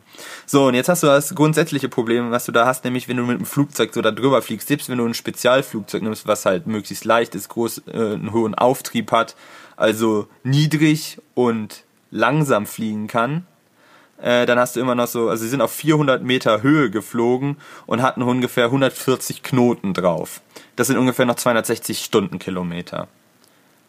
Ja, muss halt viele Fotos machen. Du musst halt viele Fotos machen. Ja. Ähm, und sie haben dafür so eine alte, so eine C-130 benutzt. Also so ein, eigentlich äh, so ein Transport, Militärtransportflugzeug, das halt umgebaut worden ist. Also beziehungsweise so von halt diesem Marine Institute aus Australien war. ja. Äh, und das hat so eine riesige Luke halt an der Seite am Bauch und das kannst du halt aufmachen, da kannst du halt rausgucken. Ähm, und dann haben sie halt tatsächlich sich da reingesetzt und äh, das mit, also stundenlang sind die da lang geflogen und haben das dann in se- sechs Stunden Schichten aufgestellt, wo einer saß, der fotografiert hat äh, und der andere hat halt aufgeschrieben, was man da also auf den ersten Blick gesehen hat, wo das war, also die Koordinaten, so dass du die Fotos tatsächlich dann auch genau mappen konntest. Aber hätte man das nicht automatisch machen können? Hätte man sicherlich machen können, aber sie haben sich anscheinend dafür äh, quasi dafür entschieden, dass man das halt manuell macht. Ich habe mir das auch durchgelesen und Okay. habe gedacht so, ich hätte da jetzt ja irgendeine Vorrichtung dran gestellt und dann immer Ja, düpp, eben ist ja nicht schwer. Du kannst ja über GPS tracken immer und sagen, ähm, das ist, GPS ist ja heutzutage relativ genau, besonders über Meer, sage ich mal. Ja, das kannst du so Ähm, prinzipiell erstmal nicht sagen. Und da hast du nämlich genau das Problem mit dem Langsamfliegen. GPS ist mittlerweile präzise, aber nur wenn du ein D-GPS hast. Und über Meer ist das mit dem D-GPS ein Problem, weil du brauchst immer eine Referenzstation. die möglichst Ja, nah an okay. deinem Suchraster dann ist. Das heißt, du fliegst erstmal eine große Strecke, dann ist es schon mal schlecht mit dem präzisen Ort bestimmt. Auf dem Meer ist es sowieso kacke, weil du kannst ja nirgendwo eine Bodenstation aufstellen, die dir einen Referenzwert gibt. Nicht. So, und dann kannst du dir grundsätzlich bei modern, also bei dem, was wir momentan modern nennen, bei GPS-Sensoren halt aussuchen, ob du eine hohe Abtastrate haben möchtest äh, oder eine hohe Präzision. Was bei einem schnell fliegenden Flugzeug sich irgendwie widerspricht, weil du kannst entweder ein sehr sehr, also in, in einer relativ geringen Frequenz sehr genaue Positionsdaten erhalten, aber dann erhältst du wahrscheinlich, wenn du mit 260 km/h fährst, so alle zwei Kilometer einen sehr präzisen Punkt, aber wenn du halt mehr Fotos dazwischen machst, nützt dir das nichts. Oder du kannst eine sehr hohe Frequenz anschlagen, aber dann hast du halt eine Variation wieder von 50 Metern oder 100 Meter links und rechts. Ja. So, Also- so ein bisschen, so ein bisschen äh, wie, wie die Unschärfe von Quanten. Ja, ja, das kommt ziemlich gut. Und das auch nur, wenn du ein D-GPS hast, was du Ja, da ja offensichtlich nicht nutzen kannst. Gut, aber unabhängig davon hätte ich gedacht, dass man da irgendwas zusammengebastelt kriegt, wo du durch die äh, Daten, die du von deinem Flugzeug kriegst und zusammen mit GPS das irgendwie halbwegs automatisch Ja. hinkriegst. Ja, ich Oder hab ich du mir auch fliegst gedacht. halt einfach höher und nimmst einen größeren Bildwinkel oder so. Also irgendwas hat man da mit Sicherheit bekommen. Für mich wirkt Aber das so, egal. Für mich wirkt das so ein bisschen wie Low-Budget-Forschung. Also nach Ja. dem Motto, was ist das die größte Ressource, die wir haben? Leute. Mensch. Mensch. Wir setzen einfach, wir, wir skalieren das einfach mit Mensch. Genau. Weil das sind sehr engagierte Leute, die schlecht bezahlt werden. Das ist günstiger als eine Technik. Es ist so, es tut mir leid. Wir sind all- alles im, im, im quasi Forschungsbetrieb ist sowas. Ich kenne das ja noch jetzt aus meiner Formel Studenzeit oder sowas. Du hättest sehr viele Sachen automatisieren oder intelligenter Abläufe planen können. Aber die billigste Ressource, die du hast, ist der Mensch. es sind die Leute, die dafür ihr ganzes Herzblut da reinstecken. Ja. Und dann nimmst du halt so eine Power, also so eine Sch- Fallschirmspringertür, machst die auf, hängst eine Kamera 90 Grad rein und lässt einen Fotos machen. und setzt einen daneben, der das notiert. Ja. Ja gut, aber was haben die denn da rausbekommen? Du, du, du, du bist echt, jetzt lass mich doch das hier mal. Ich will wissen, ob das was gebracht hat, dieses blöde Foto machen. Jetzt haben, dann haben sie hier noch hingeschrieben mit, also das, die haben halt wirklich deine Spiegelreflex rausgehalten und haben dann halt, also GPS-Signal zum Beispiel kam jede Sekunde. Für meine Verhältnisse würde ich sagen, ist das schon recht langfrequent. Ich habe GPS-Daten gerne so spätestens alle Zehntelsekunde. Okay. Aber dann hast du nämlich genau die Probleme, die ich eben beschrieben habe. Ja. Sie haben tatsächlich RAWs aufgenommen, das heißt, die hatten da wahrscheinlich einen ganzen, Oh Gott. gan- ganzen Server drin. Oh hey, wenn du Gott, das oh Gott. nachträglich Bild bearbeiten willst, kannst du dir hier JPEG und andere komprimierte Files nicht erlauben. Wenn du halben Ja, okay, stimmt Garbage-Patch von so einem halben Meter hast und von 400 Aus Meter aus, 400 Meter. Ja dann gut, das stimmt, aber es sind natürlich auch Datenmengen. richtig. Du hast halt da wahrscheinlich die, ich will gar nicht, also die haben halt Haben einen Laderaum voll, voll, mit, mit Festplatten. voll mit Diskettenhöhe. mit Disketten. ähm, ja, und sie haben tatsächlich, was haben sie hier benutzt? Eine Canon 70 mit äh, 70 bis 30 Millimeter, äh, sie- 70 bis 300 Millimeter Brennweite. Ähm, und noch äh, äh, von Canon ein, also ein Stabili Stabilisierungsobjektiv. Oh, das macht sogar Sinn. Aber wenn die sagen 70 bis 300 Millimeter Brennweite, haben die dann einfach so nach Gusto die Brennweite genommen? Oder haben die anfänglich halt ausprobiert, was die an Brennweite brauchen? Weil du musst Gute ja Frage. irgendwie Konstanz reinbringen. Weil ich meine, zwischen 70 und 300 ist schon ein Unterschied. Gute Frage. Steht hier nicht. Egal. Also Mode Focus Type ist AF. Also Ja, Autofokus. Also wahrscheinlich Ja. immer unterschiedlich. Shutter 1 zu ein Tausendstel Sekunde. Ein Tausendstel Sekunde. Gut, du bewegst dich auch relativ schnell. Ja, und hast meistens relativ gute Lichtverhältnisse. Ja, die sind halt tagsüber gefahren. Ja, was, also, oh, hier haben sie noch äh, dann so geguckt, was sie da, also, oh, achso, ja, sie haben dann versucht, äh, mit diesem Algorithmus herauszufinden, hatten sie verschiedene Variablen, die sie dann klassifizieren wollten. Nämlich, ähm, also, gibt es Cluster, sind die geclustert, wie viele Größen clustern sich, weil das wäre ja interessant, wenn das einmal auf einmal, oder sind das so einzelne, also Einzelgänger, die da rum äh, fliegen. Dann hast du dann die Debris Size Class. Das heißt, du, also sie haben gesagt, Small, Small ist kleiner als ein halber Meter, Medium ist halt ein halber Meter bis ein Meter und Large ist halt einer bis fünf Meter und dann gibt's noch huge, ist dann der Rest. Also alles, was größer als fünf Meter ist. Wrackteile oder so. Was, was landet denn was größer als fünf Meter im Durchmesser quasi? Oder als Länge hat? Ja, vor allem aus Plastik. Kunststoff! Plastik. Ja, und das haben sie dann alles, sie haben dann auch immer noch vermerkt bei jeder Messung, die sie hatten, ähm, wo haben sie aus dem Flugzeug rausgekommen, weil der hat mehrere Luken halt gehabt, welch, unter welchem Winkel haben sie das fotografiert, damit der Algorithmus das halt immer rausrechnen konnte. Weil du hast ja dann Optik, du musst ja dann so, ne? Ja, ja, genau. Das ist ja, fotografierst ja immer so in einem Dreieck, du müsstest halt sonst ganz genau immer nach unten, aber das Flugzeug hängt ja auch nie gerade. Also selten, würde ich jetzt mal schätzen. Kommt drauf an, wie gut der Pilot ist. ja gut, das ist Nee, halt nee, das Luft. das schon. ist halt, das, Ja, ja. Der, da ist immer ja Turbulenzen. Also ein bisschen rumeiern wird die Kiste immer. Du wirst auch nie genau auf 400 Meter fliegen. Deshalb ist ja dann auch noch die Höheninformation so wichtig. ja. ja, gut, aber das kannst du ja alles heutzutage relativ gut Gerade in 400 Metern, weil du da noch in der turbulenten, quasi ähm, erdnäheren Luftschicht bist. Deshalb Ja. fliegen wir alle so hoch, weil es da erstens ist da weniger Luft, weniger Widerstand, aber du hast halt auch äh, geradere Luftströmung, Jetstreams und so ein Kram. Äh, dann haben sie dann, als sie die dann noch äh, die Bilder bearbeitet haben, haben sie halt geguckt, wie stark reflektiert das. Das wollten sie auch noch mitnehmen. Heißt, was für Kunststoffe habe ich da? Reflektieren die sehr viel? Absorbieren die sehr viel? Ähm, äh, wie, wie, wie gut ist die Sicht eigentlich so generell? Ähm, und das haben sie sich dann angeguckt. Äh, ja, jetzt haben dann beschreiben sie noch, wie sie dann ausgemessen haben, also ganz normale äh, Trigonometrie, wie sie halt dann die Größe ausgerechnet haben, halt wir wissen halt, wie hoch wir fliegen und wir haben dann unten das und dann können wir das mit einem Dreieck einfach ausrechnen. Ähm, und dann haben sie das quasi so gerastert, dass, dass sie immer so ein Raster über so ein Bild genommen haben. Der Algorithmus hat sich dann quasi die Kontraste so weit erhöht, dass du das Wasser halt rausfiltern konntest und dann Mhm, nur die Konturen von einem Stückchen hattest. Und dann kann der Algorithmus das halt eigenständig vermessen, wie groß das ist, und dann kann er das katalogisieren. Und dann jagst du das über alle Bilder drüber und speicherst quasi noch als Key-Information das, was du alles hattest. Und die, diese Clusterung äh, und die Leuchtintensität von der Kacke, weil wenn du das halt ja dann den Kontrast änderst, siehst du das nicht mehr. Dann ist die Information verloren.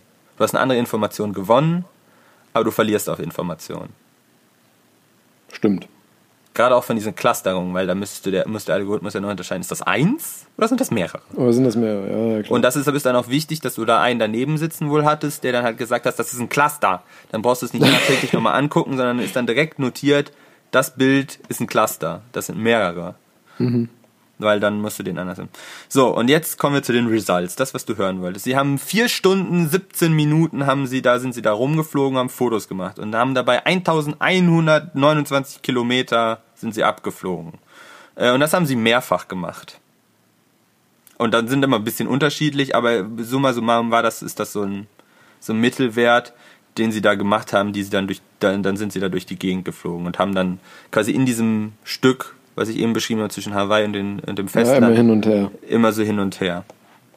Ähm, und da haben sie sich das dann alles ange äh, angeguckt und dann haben sie, dann siehst du hier so lustige Graphen. Ah ja, und dann beschreiben sie ja auch eben, dass äh, gerade, dass dann schon mal die Höhen haben dann variiert zwischen 353 und 431 Meter, in der sie geflogen sind. Also, das Knapp 100 Meter. ja, bei, und du versuchst eigentlich auf 400 Meter zu bleiben. Und das ist ja gerade, wenn du dann ausrechnen willst über die, über das Dreieck, über die Trigonometrie, wie groß das ist, das ist ja dann äh, ein sehr großer Faktor. So, das, was du eigentlich wissen willst, was haben sie gefunden bei diesen ganzen Fliegen? Also, die Ja. sind, sind halt da ein paar Mal hin und die, ich will ja nicht sagen, wie oft, wie oft sind sie geflogen? Eins, zwei, drei, viermal sind, sag. viermal sind sie geflogen. Nein, das ist jetzt wichtig, weil ich sage dir jetzt, wie viel sie gefunden haben. Nämlich äh, ein, 41 Prozent, 126 Stücke waren groß. Äh, 96, ein, also 31 Prozent, ich sage jetzt nur die Prozente, die Zahlen sind ja uninteressant, waren Medium, äh, 16 Prozent waren Small und 3 Prozent, äh, oh shit, ich habe mich verlesen. Okay, ich muss nochmal neu machen. Huge waren die 41%, Large waren die 31%, Medium waren die 16%, äh, Small waren 3% und äh, 10% waren Unknown. Hä, was heißt ein Unknown?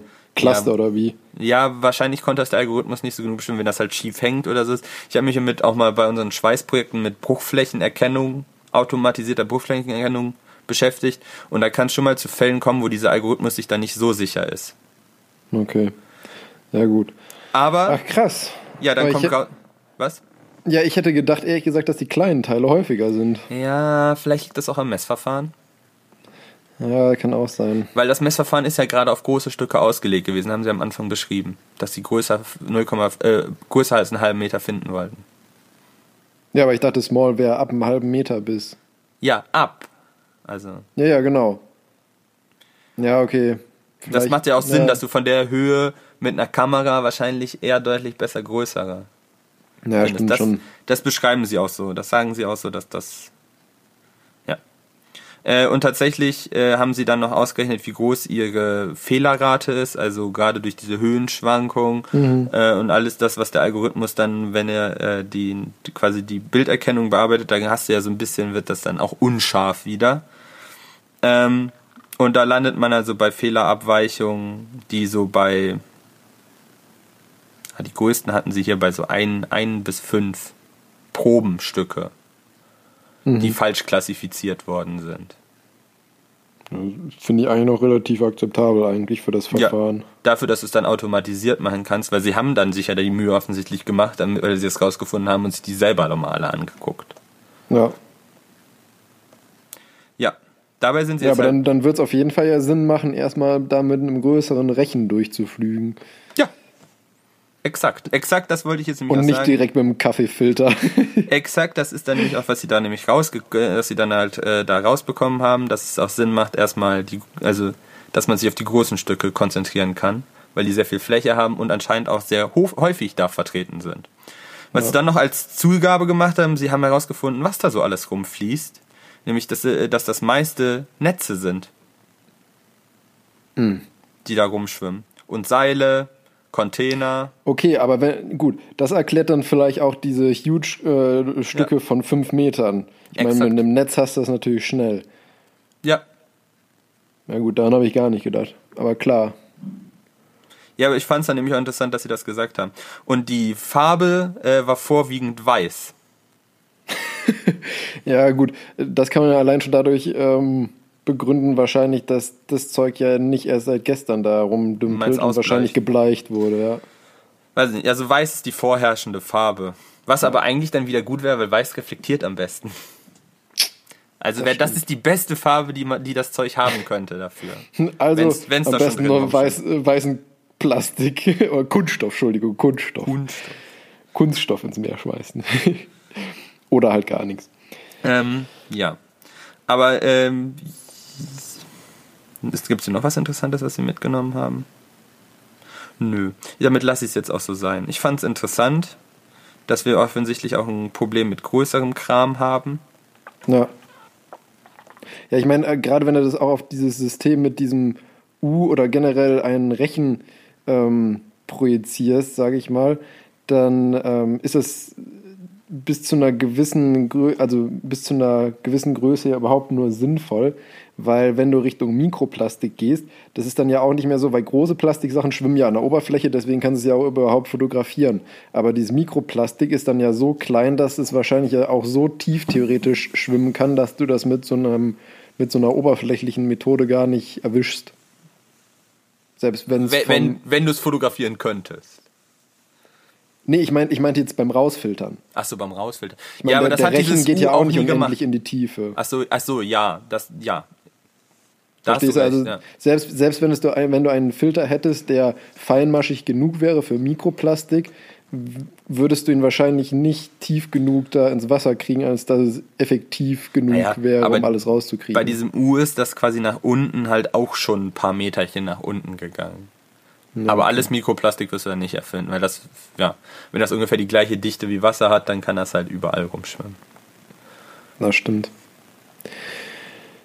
Ja, gut, ähm, Ich überlasse dir Da das kann ich wieder eigentlich- da kann ich eigentlich ganz gut äh, direkt mit meinem Thema ähm, einhaken, weil ähm, das mit Bilderkennung und so passt ganz gut zu mir. Mein Thema habe ich ja so schön, Sie haben dann einen Algorithmus am Arm genannt. und ähm, zwar geht Jetzt bin ich es gespannt. So Ja, ja, wie diese Tattoos, weißt du, wenn du so ein Tattoo bekommst, wo alle deine Daten drauf gespeichert sind. Nee, ist was vollkommen anderes. Aber schade. Es geht mehr um, um so äh, neuronale Netze, Algorithmen und KIs. Und Am zwar das. Arm. Ge ja, nein, jetzt lass mich doch mal erzählen. Hier wird es gleich noch aufgehen, warum ich das Okay, so okay, genannt okay. habe. Und zwar ähm, geht es dabei eben um ähm, Digitalisierung in der Medizin, eben besonders mit so künstlichen ähm, Intelligenzen und ähm, wie man die eben nutzen kann und was deren ähm, Grenzen sind, sage ich mal aktuell. Und zwar gab es da ähm, jetzt gar nicht so lang her, das war Anfang 2019 im Mai, gab es im, ähm, ähm, im European Journal of Cancer ein Paper von ähm, Forschern aus Heidelberg mit dem Titel Deep Learning Outperformed 136 of 157 dermatologists in a head-to-head dermatoscopic melanoma image classification task. Hm, es geht um Hautkrebs. Ja, genau. Und deswegen auch Algorithmus am Arm. ne, und zwar ging es einfach darum, dass die eine, ähm, eine KI für eben äh, so Fotoerkennung, Bilderkennung äh, gemacht haben, ähm, um eben letztendlich dermatoskopische Befunde sich anzuschauen, um zu sagen, okay, Cool. ist ein Muttermal oder ist ein Melanom. Das Und- macht auch absolut Sinn. Und ähm, da haben sie eben herausgefunden, dass bei dieser Studie, wo 157 Dermatologen mitgemacht haben, ähm, die, diese KI 136 von diesen 157 Dermatologen geschlagen hat im Vergleich vom Ergebnis her. Also nicht, also ich hätte jetzt nämlich gesagt, vielleicht ist das Ding ja genauso gut wie die Dermatologen, aber es ist eher so, dass die Dermatologen sich strecken müssen. Ja, also in, in dieser Studie waren sie besser als die 136 vom, vom Ergebnis her, diese KI. Und ähm, das macht, wie du schon gesagt hast, macht auch vollkommen Sinn, weil letztendlich, also ein, ein, ein menschlicher Dermatologe, sage ich mal, beurteilt so ein, ähm, so ein Muttermal halt nach der, nach der sogenannten ABCDE-Regel. Und das ist letztendlich ganz Wie simpel. kreativ. Genau, das A steht für Asymmetrie, also sprich ist das Ding asymmetrisch. B steht für Begrenzung, ist es scharf begrenzt oder eher so, so fein fingerförmig auslaufend. Ähm, C steht für Kolorit, also ist es einfarbig braun oder hat es verschiedene Brauntöne, was wiederum schlecht wäre. Ist der Durchmesser größer als 5 mm und ist das Ganze erhaben oder einfach auf Hautniveau. Und ähm, je nachdem, wie das sich eben darstellt, kann man sagen, so hm, sollte man eher rausschneiden oder kann man drin lassen. Ich weiß, also meine Mutter hat damit relativ viel zu schaffen. Die hat nämlich relativ viele Muttermale und die muss auch regelmäßig abstellen, geht immer zum Hautarzt, äh, damit die alle quasi sich angucken. Und das sind halt relativ viele. Alleine, also alleine die schiere Anzahl, wenn die alle einmal katalogisiert sind und dann musst du die alle angucken, ob die alle, also wäre schon Ja. cool, wenn ja, ich habe ich hab auch ähm, relativ viele Muttermale und gehe deswegen auch ähm, regelmäßig zum Hautarzt. Und ähm, da ist es, der hat tatsächlich auch, das habe ich mal gesehen, als er das gemacht hat, also er hat so ein ähm, digitales Mikroskop eben, also so ein digitales Dermatoskop, nicht Mikroskop, und ähm, nimmt davon dann eben die Bilder auf von den Muttermalen und die Software sortiert das direkt schon mal ein. Und ähm, da hat dann aber auch direkt schon bei mir die Dermatologin gesagt, ähm, weil bei mir stand überall vom Risikoscore, also es gibt als Risikoscore niedrig, mittel, hoch und ich glaube sehr hoch oder sowas in dieser Software, die ich da gesehen habe. Und bei mir ist überall mittel das Risiko. Und die hat gesagt, dass ich halt generell sehr unregelmäßige Muttermale habe. Und sie hat auch gesagt, wenn sie, sage ich mal, bei einem Menschen, der sonst sehr regelmäßige hat, eins von meinen sehen würde, würde sie es wahrscheinlich rausschneiden. Da bei mir aber Ah. alle so aussehen, geht sie nicht davon aus, dass es halt alles Melanome sind, logischerweise. Deine Muttermale sind einfach asymmetrisch. Genau, ich Also, habe anscheinend einfach eher asymmetrische Muttermale Ah, von okay. Natur aus. Ja, aber dann ist das ja auch eine Und- nützliche Aussage, die das Programm treffen kann. Wenn er sagt, nämlich, die sind alle so, dann kann der Arzt wieder entscheiden sagen, ja, hm, okay. Ja. Jetzt kommt aber schon zu dem Ergebnis von dieser Studie das Aber. Okay. Denn die haben äh, kurz davor auch schon eine Studie zu diesem Algorithmus veröffentlicht gehabt und haben dabei dann gesagt, dass die Beispielbilder, das waren insgesamt 12.000 dermatoskopische Bild, äh, Bilddaten, mit denen sie die KI da trainiert haben. Das waren eigentlich alles Bilder von hellhäutigen Probanden. Sprich, du hattest einen guten Kontrast.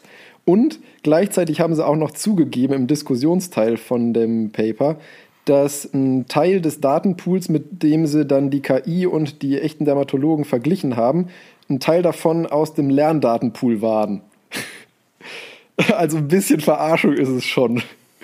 Deswegen ist, also mit Sicherheit ist die KI nicht schlecht, aber ob das Ergebnis jetzt wirklich so super ist, wie jetzt der Titel, sage ich mal, es direkt Ja. schon ähm, suggeriert, sei dahingestellt. Ja, es ist aber auch wirklich ein schwieriges Feld für so eine technische Anwendung, weil du also alleine Kriterien ja anscheinend abzuleiten, wo du eben eindeutig, also so Schrankenbedingungen, also sagst, das gefährlich, das nicht gefährlich, Ja. ist ja anscheinend gar nicht so einfach und das ist für eine KI ja immer ein Problem, wenn du kein, also Achtung, Wortspiel, wenn du nicht so schwarz-weiß Kontraste hast.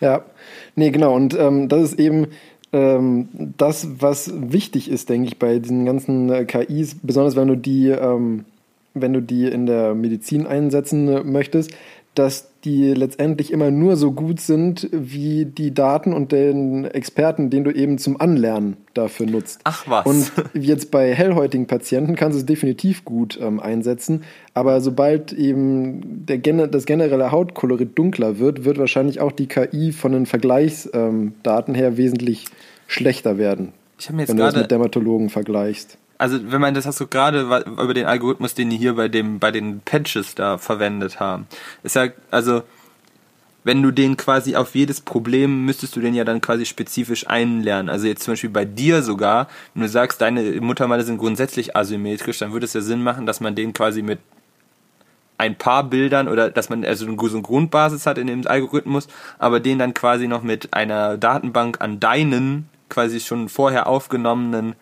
äh, Muttermalen trainieren kann, sagen so, ja, bei dem sehen die grundsätzlich so aus, sodass du quasi genau, man die irgendwie- verschieben kannst. Genau, man müsste im Prinzip ähm, interindividuell sagen können, okay, wenn bei für ein angelegte Patientendatei, sage ich mal, so und so viele Muttermale das beim gleichen Merkmal von der Norm ähm, abweichen, kann man Ja. sagen, dass es trotzdem eher ein niedriges Risiko ist. Aber wahrscheinlich wird dann die äh, Totalerkennung schlechter, Genau, das ist halt dass das du mehr Problem. Und verpasst.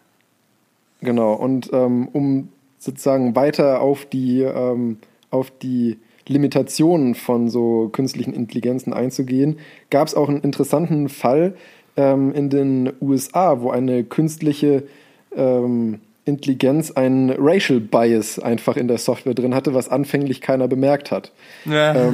Das ist im Nachhinein nämlich äh, zwei Forschern aufgefallen. Und zwar gibt es in den USA einen, eine Software mit einem Algorithmus, ähm, der für, ich weiß gar nicht, ich glaube für, für Krankenkassen oder so, sofern es die eben in den USA überhaupt gibt, die ähm, zu erwartenden Kosten und ähm, die Gesundheit sozusagen von, von Patienten berechnet.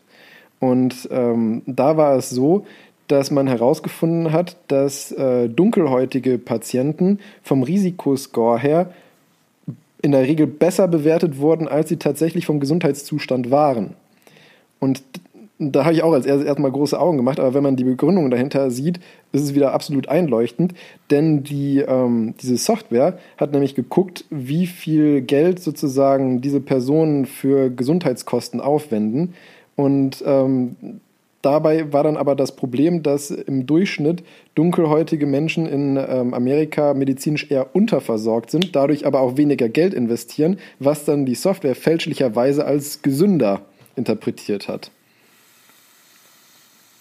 Deswegen Ja. muss man an, an solche Biases muss man natürlich auch denken, wenn man sowas konzipiert. Ja. Und da muss ich sagen, das ist eigentlich ein Bias, da hätte man bei der Entwicklung durchaus dran denken können. Ja, aber da, das ist wieder der Unterschied, weißt du, für einen Menschen, einem Menschen fällt das so auf, aber ein Computer ist ja erstmal nur so intelligent, wie man ihn pro programmiert. Und das ist da, ja, klar, der, das sind der, die zieht, Punkte, der zieht stur einfach seine Berechnungen durch und denkt nicht rechts und nicht links so ungefähr. Und genau an dem Punkt denke ich, so weit sind wir mit künstlicher Intelligenz noch nicht, weil das zeigt dir, dass das Teil nicht intelligent ist. Weil es das, weißt du, du, du ziehst eine Korrelation, wo keine ist. Ja, genau, das, das ist da einfach das Problem. Oha. Ja. Und das müsste halt der Mensch immer noch dem Algorithmus beibringen, dass er nochmal kreuz vergleicht, wie viel geben die denn absolut aus? Also, woran liegt das? Ja.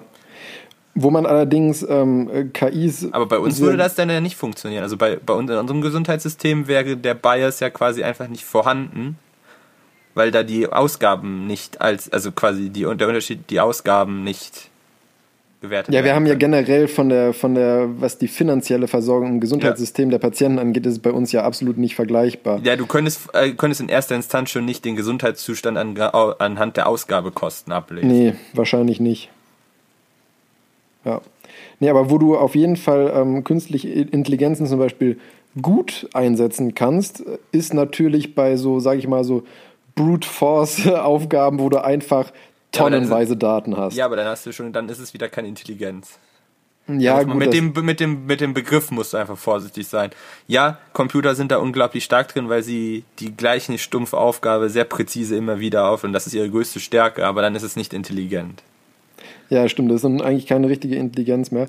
Aber, Brute Force ähm, ist nach Definition nicht intelligent. steckt eigentlich auch schon im, funktioniert. impliziert ja eigentlich auch schon der Name. Ja, ähm, es funktioniert Nee, aber wo das einfach. sehr gut zum Beispiel funktioniert, ähm, haben dann Forscher in, jetzt muss ich gerade gucken, ich glaube an der Charité war das, ähm, haben Methylierungsmuster von der DNA bei äh, Lungentumor. Methylierungsmuster an der DNA von Lungentumoren sich angeschaut. Und, so jetzt, dass das nochmal ein blöder Schrauber versteht. und zwar ist unsere DNA an verschiedenen Stellen, kann die Methylgruppen tragen. Und Ja. Methylgruppen können verschiedene Gensequenzen aktivieren oder eher hemmen. Und ähm, da haben sie dann eben geguckt, weil nämlich verschiedene Tumorentitäten können eben ähm, oder haben unterschiedliche Methylierungsmuster in den mutierten Genen. Und da haben sie versucht, anhand dieser äh, Methylierungsmuster letztendlich durch eine KI identifizieren zu können, okay, ist der Primärtumor ein Lungentumor oder eine Metastase von einem anderen Tumor aus der Kopf-Hals-Region. Und das kannst du nämlich über diese Methylierungsmuster erkennen. Und dafür haben die dann auch eine KI entwickelt, die das wohl sehr gut hinbekommen hat. Weil du letztendlich, da hast du halt weniger so, ähm, da hast du weniger Abweichungsmöglichkeiten. Das ist ja mehr so methyliert, ja, nein. Ja, aber dann hast du schon wieder nur, dann ist es wieder ein Algorithmus. Eine künstliche Intelligenz wäre es ja, wenn der aus irgendeinem Datenpool selber Schlüsse zieht, also quasi die Nadel im Heuhaufen sucht und also einen Schluss, einen indirekten Schluss zieht. Das ist ja dann wirklich intelligent. Das heißt, du hast Daten, die nicht auf deine Lösung äh, hinweisen. Also Naja, schon. Du hast dem ja vorher gesagt, so, okay, das Methylierungsmuster steht eher dafür. Und am Ende hat dir ja die KI gesagt, okay, Also- ist eher primärer Lungentumor oder ist Okay. eher Metastase. Ja, aber dann, dann hast du ja genau den Fall, dass du einen, äh, einen indirekten Schluss setzt. Du hast Daten, die Ja, quasi genau. nicht explizit deine Lösung Ja. darstellen. Ja. Weil es hört sich jetzt für mich nur so an, dass der einfach nur guckt, welche Methylierung du hast und dann kannst du sagen, für das, äh, diese Methylierung steht für das und sowas. Aber wenn du halt tatsächlich das dann äh, äh, so, so im Gesamtbild sehen musst, dann ist es schon wieder dann tatsächlich ein ziemlicher Aufwand. Oder beziehungsweise Ja. eine Erkenntnis, die du hast. Ja. Und ähm, bezüglich der Algorithmen ist es auch so, dass die auch schon wesentlich länger, sage ich mal, in der Medizin äh, durchaus erfolgreich eingesetzt werden. Ein gutes Beispiel davon sehe ich im Prinzip täglich bei mir jetzt aktuell in der Klinik. Stichwort Langzeit-EKGs. Da bekommt einer ja einfach EKG-Elektroden drangepappt über Pi mal Daumen 24 Stunden. Und dann willst du ja gucken, ähm, war über diese gesamte Zeit der, die EKG-Aktivität bzw. die Herzaktivität, die ableitbar ist, Gutes normal Beispiel. oder gab es Zwischenschläge oder ähnliches. Und ich meine, das ist natürlich was, das kannst du als Mensch eigentlich nicht bringen, die Leistung. Weißt du, wenn du jetzt ausgehst von einem Puls, sag ich mal, von 60, 70 oder so, da hast du irgendwas zwischen 80 und 100.000 Schlägen in 24 Stunden. Wenn du dir da jeden, jeden QRS-Komplex im EKG einzeln angucken musst, da brauchst du viele Studenten für. Jo. Und ähm, da ist eben, sind so Algorithmen, ähm, die super gut funktionieren auch mittlerweile. Ja, und siehst du genau, das ist keine KI, das ist nur. Nee, genau, der sagt halt, okay, ähm, ist ein normaler Schlag oder ist, was weiß ich, eine ventrikuläre Extrasystole oder was es alles anderes noch Und gibt. dann da braucht er an- jetzt ja nur eine Fleck und sagt, guck dir doch hier nochmal an, oder? Genau, und das ist nämlich auch der Punkt, weil jedes Langzeit-EKG, da kriegst du dann zwar eine Liste, okay, waren insgesamt so und so viele Schläge, gab es Pausen, ja, nein, gab es Extraschläge, ja, nein, wann, wenn ja, wo, und der zeigt dir diese Sequenzen, die er als verdächtig markiert hat, auch immer an. Und dann muss letztendlich der Arzt am Ende noch sagen so, okay, stimmt, stimmt nicht, stimmt, stimmt nicht, und erst dann wird der endgültige Befund erstellt. Ja, genau, okay, ja. Dann haben wir eine Letztendlich- gut, dann hast du eine gute Defini Definition von einem dem Unterschied zwischen einem Algorithmus und einer KI. Die KI Ja, und würde dann halt rausschmeißen, was der hat. Genau. Und äh, das ist eben das, wofür du Computer auch wirklich enorm gut einsetzen kannst, weil der einfach viel schneller rechnen kann als unser Hirn. Der vor allen Dingen viel besser stundenlang auf sture Daten blicken kann. ja, Also wird halt nicht müde. Solange er Strom hat, macht er. Das ist lange Stimme. Ja, Ja. vor allen Dingen so eine, das ist ja eine ziemlich monotone Aufgabe, weil das sind ja, das sind ja nur quasi 1 und 0 Daten. ja, eben, genau. Und ähm, was auch noch ein Vorteil von, sage ich mal, so künstlichen Intelligenzen sein kann, ist, dass sie meistens wesentlich konstanter arbeiten als ein Mensch. Das hat sich nämlich herausgestellt an dem Universitätsspital in Zürich, Ah, Spitäler. ja, Genau. in den Schweiz. weil die haben nämlich für äh, Mammographien, also letztendlich die Bruströntgenuntersuchung als Screening für, ähm, für Brustkrebs, haben die nämlich auch eine KI entwickelt, die sogenannte B-Box. Warum sie die unbedingt B-Box genannt haben, keine Ahnung. Ähm, auf jeden Fall war das eine KI, die sich eben diese Mammografiebilder angeschaut hat, eigenständig mehr oder weniger befundet hat und daraufhin eine Empfehlung gegeben hat, ob noch ein 3D-Ultraschall angefertigt werden sollte oder nicht. Und da haben sie auch eine Studie gemacht und haben eben nur die B-Box entscheiden lassen und einmal eben entsprechend äh, Radiologen. Und da Stimmt, war Akronym. mit Sicherheit. Ähm, und da war tatsächlich die, die Deckung relativ identisch von den Prozentsätzen her, wo es empfohlen wurde oder nicht empfohlen wurde. Also da war die B-Box vergleichbar gut, sage ich mal, mit den Radiologen. Ein Vorteil hatte die B-Box allerdings, weil sie haben nämlich herausgefunden, wenn man die exakt die gleichen Bilder ähm, eine Woche später nochmal den Radiologen zeigt, ändern sie in 15% der Fälle ihre Meinung. Menschlich, ja. Genau, menschlich einfach. Und das hat eben die B-Box nicht gemacht. Die B-Box hat gesagt, so beim ersten Mal so, okay, Empfehlung 3D-Ultraschall, beim zweiten Mal immer noch. Weil sie natürlich basierend auf denselben Daten ihre Entscheidung getroffen Ja, du hast halt, wenn du solange die gleiche Datenlage hast, sollte ja auch im Allgemeinen das gleiche dann rauskommen. Eben. Sollte Was bei man Menschen aber- auch, aber das tut's Theo halt nicht. Genau, das ist halt die Theorie, aber letztendlich äh, sind wir dann doch in Anführungszeichen nur Menschen. Ja, wir, wir sind ja dann auch quasi immer gebiased und wenn du an dem einen Tag quasi die eine Einstellung hast und der anderen so ein bisschen, dann, dann entscheidest du halt auch. Ja. Aber das, das ist ja Und- menschlich, Entscheidungen halt. Ja, halt und ich finde, ich finde auch gut, dass die gesagt haben, okay, wir haben im Prinzip eine in Anführungszeichen perfekte KI geschaffen, weil sie das gleiche macht wie der Radiologe.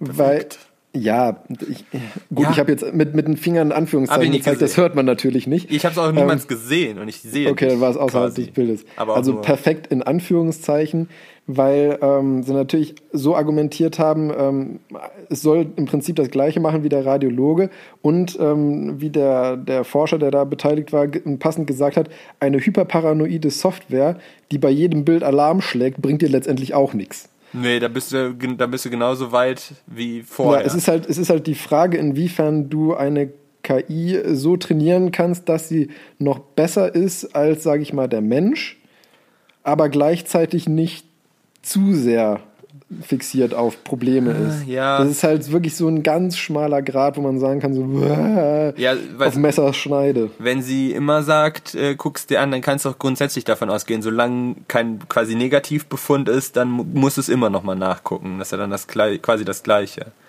Ja. Äh, aber andererseits könntest du jetzt auch, selbst wenn du sagst, jetzt, die ist genauso gut eigentlich wie, äh, wie ein Radiologe, dann könntest du es ja automatisch als quasi Zweitmeinung benutzen.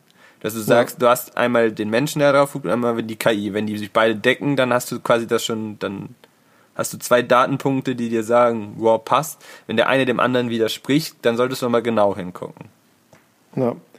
Und ähm, Mensch-Maschine-Interaktion. im Prinzip als, als letzten Punkt habe ich noch, inwiefern sozusagen äh, KI-Entscheidungen nachvollziehbar sind. Weil im Prinzip ist ja, wenn, wenn die KI einmal angelernt ist, ist es ja so ein bisschen, sage ich mal, eine Blackbox, zumindest für den Anwender. Weil, also jetzt in der Medizin, weil letztendlich gibt dir die KI eine Aussage, aber du kannst ja nicht sehen, warum, Warum sie sie- diese Aussage trifft. Und das ist halt gerade in der Medizin wahrscheinlich schwierig, weil wenn du jetzt zum Arzt gehst, der Arzt macht irgendwie ein, Bild oder so und äh, sagt, okay, ist Brustkrebs und wenn der Patient fragt, warum, dann sagt der, ja, Hat hat, der gesagt. Computer gesagt. Naja, ich aber du glaube, kannst das wäre von der Akzeptanz du schwierig. Nicht irgendwie äh, Parameter aus, weil der entscheidet ja anhand irgendwelcher Parameter, ob das eher so oder eher so ist. Und die Parameter müsstest du doch eigentlich ausgeben lassen, dann sagt er, das sind die Parameter und mit der und der Wahrscheinlichkeit habe ich dadurch errechnet, dass das dann dahin passt. Genau, das wäre das wär letztendlich auch die, die Lösung sozusagen dafür, weil ich meine, ähm, wenn du dann sagen kannst, im Prinzip, also nochmal um auf das Beispiel Muttermal oder Melanom zurückzukommen, ähm, ist das eigentlich ein gutes Beispiel, wenn dann der Algorithmus zum Beispiel, äh, die, die KI sagt, okay, ich habe mich dafür entschieden, weil asymmetrisch, weil äh, verschiedene Farben und weil größer als 5 mm oder so, dann kann man das natürlich auch nachvollziehen. Aber du musst natürlich, wenn du so eine KI da dran setzt, auch für den Anwender das Ergebnis halbwegs nachvollziehbar machen, um es, denke ich mal, zu einer besseren Akzeptanz dann später in der Anwendung zu bringen. Und als Fazit sozusagen kann man ja sagen, dass also prinzipiell so Algorithmen sind super, weil die halt einfach äh, viel mehr Leistung auf Dauer bringen können als jeder Mensch. Ähm, Beispiel eben wie das Langzeit-EKG. Äh, bei KIs wird es wahrscheinlich noch viel Forschung benötigen, bis man die wirklich zuverlässig einsetzen kann. Ja, und vor auch allem dann Akzeptanz. Also das genau, ist und auch Punkt. dann ist es natürlich noch, ähm, noch limitiert nur auf Untersuchungen, wo du halt irgendwie Bilder oder halt, sage ich mal, wirklich feste Messdaten Ich bekommst. bin mir ziemlich sicher, dein Job Und- ist für die nächsten Jahrzehnte gesichert. Ja, da habe ich auch keine Bedenken. Und ähm, letztendlich ist es auch so, das Problem bei KIs ist eben, dass die, zumindest aktuell, wer weiß, ob das nicht in, in der Zukunft auch möglich sein wird, aber ähm, gleichzeitig ist die Stärke auch die Schwäche, weil die KIs sind objektiv und reproduzier und haben ein reproduzierbares Ergebnis. Aber sie werden halt nie auf persönliche Krankheitsgeschichten oder ähm, persönliche Patienteneigenschaften eingehen können. Sag niemals nie. Ja, deswegen, wer weiß, vielleicht ist es irgendwann möglich, aber aktuell ist es zumindest noch nicht vorstellbar, sagen wir so.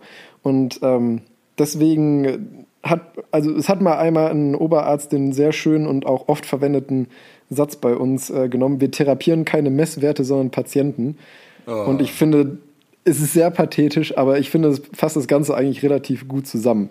Man kann mit der KI sich viel Arbeit erleichtern, aber letztendlich braucht es immer noch einen, einen Menschen, der mit dem Patienten als anderen Menschen interagiert. Ja, also man sollte das, glaube ich, auch eher als Werkzeug sehen, als als äh, Ja. einzige Aussage. Also quasi als tatsächlich, also die KI als Arzt zu sehen, wäre falsch. Aber es ist, ein, denke ich mal, um für die Ärzte ein nützliches Hilfsmittel, also ein Werkzeug in ihrer Dia Diagnostik. Genau. Schön. Weiß ich jetzt nicht, ich- das, das, das, äh, der äh, Titel hat sich ein bisschen reißerischer angehört, aber es ist Mir ist nichts Besseres eingefallen. Nö, aber sie haben deinen Algorithmus am Arm. aber ja. Ja, es auch anscheinend hält das äh, bei euch ziemlich Einsatz, obwohl ich eigentlich die Medizin immer noch für ein Feld gehalten habe, äh, wo der Mensch quasi unausweichlich, unersetzlich ist. Gut, das haben wir jetzt ja auch irgendwie so ein bisschen rausgearbeitet, oder hast du rausgearbeitet? Nicht? Ja, aber es, es findet enorm viel an, an Technisierung auch statt. Ja. Obwohl ich das, also das habe hab ich, hätte ich jetzt, würde ich jetzt auch tatsächlich für schwierig achten, weil der Mensch halt so unterschiedlich ist. Naja, Und da definitiv. Computer immer scheiße drin sind. Ja, Vicky wird dich töten. Ja. Höchstwahrscheinlich. ja, Ah, krass. Ja, soll ich da nochmal weitermachen? sehr gerne. Kurzer Splash. Die Scheuerwände ins Takatuka-Land. Ich fange gleich mal an. Weißt du, was eine Scheuerwende ist?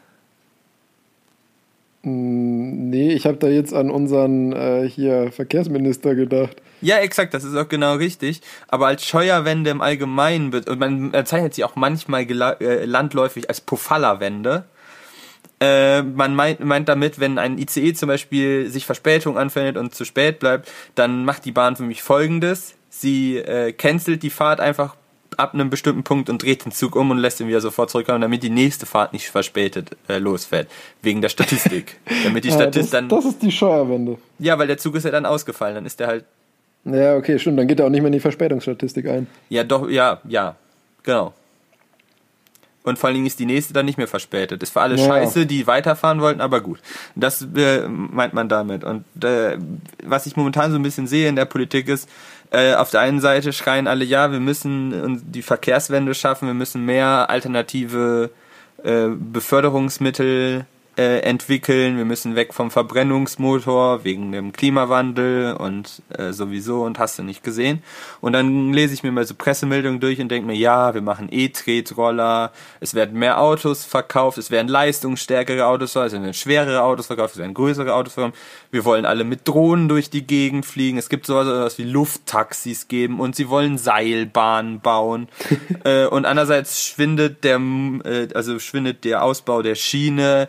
Radwege werden hier in Aachen ist das aus, oder eine Stadt, die quasi den Verkehrskollaps stellt und das äh, nichts, die Stadt hat nichts anderes zu tun als quasi die Fahrradfahrer von der Straße und von den Fußgängerwegen zu verbannen, weil für die Fußgänger sind sie zu gefährlich und im Straßenverkehr muss man sie ja beschützen, weil sonst wären sie totgefahren. Anstatt zu Ja. sagen, wir müssen was tun, damit die damit man Fahrradfahren fördert und damit das sicherer wird, dann sagt man, man streicht einfach im Fahrradverkehr, weil dann ist auch gut.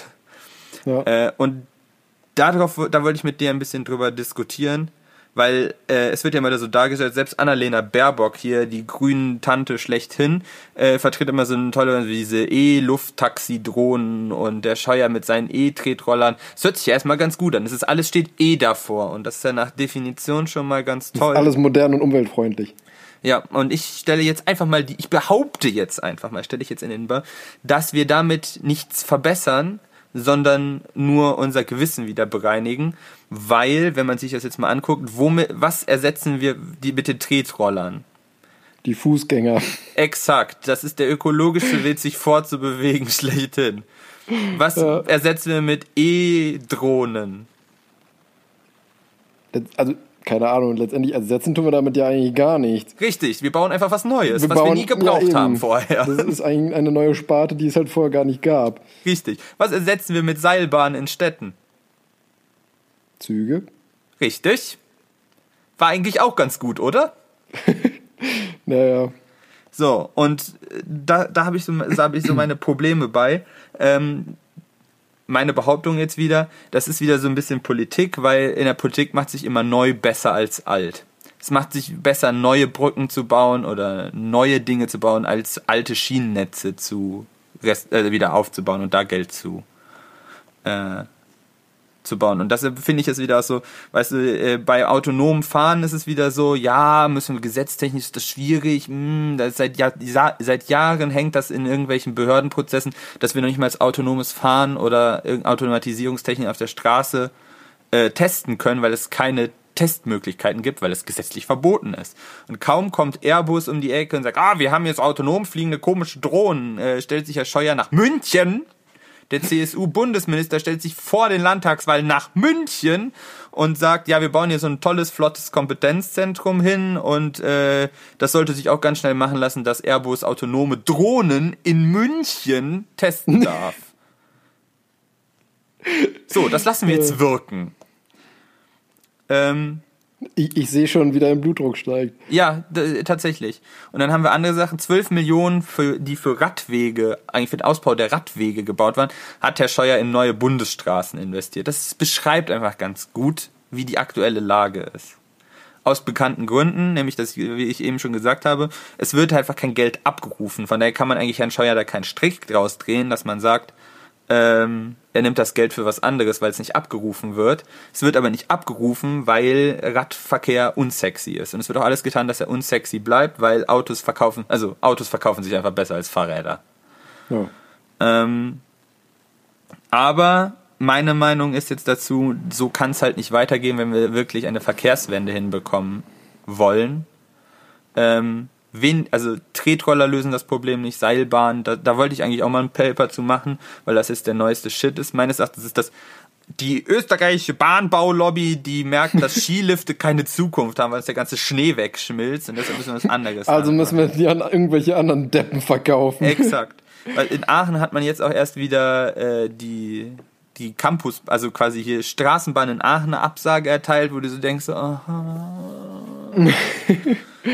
ja, mehr Individualverkehr. Jetzt haben sie andererseits dann 30 in der ganzen Innenstadt wegen Luftreinheit gemacht, wo du denkst, boah, dann stärkt doch den Nahverkehr.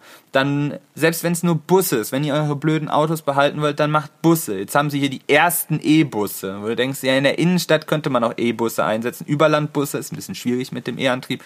Aber wenn die hier nur immer den Innenring in Aachen hin und äh, umherum fahren, dann könnte man das auch elektrifizieren. Ja. Äh, ist meine, meine Ansicht. Hast du da eine andere Ansicht? Ähm, nee, eigentlich nicht wirklich, muss ich sagen. Deswegen äh, wird das mit der Diskussion wahrscheinlich schon wieder nichts.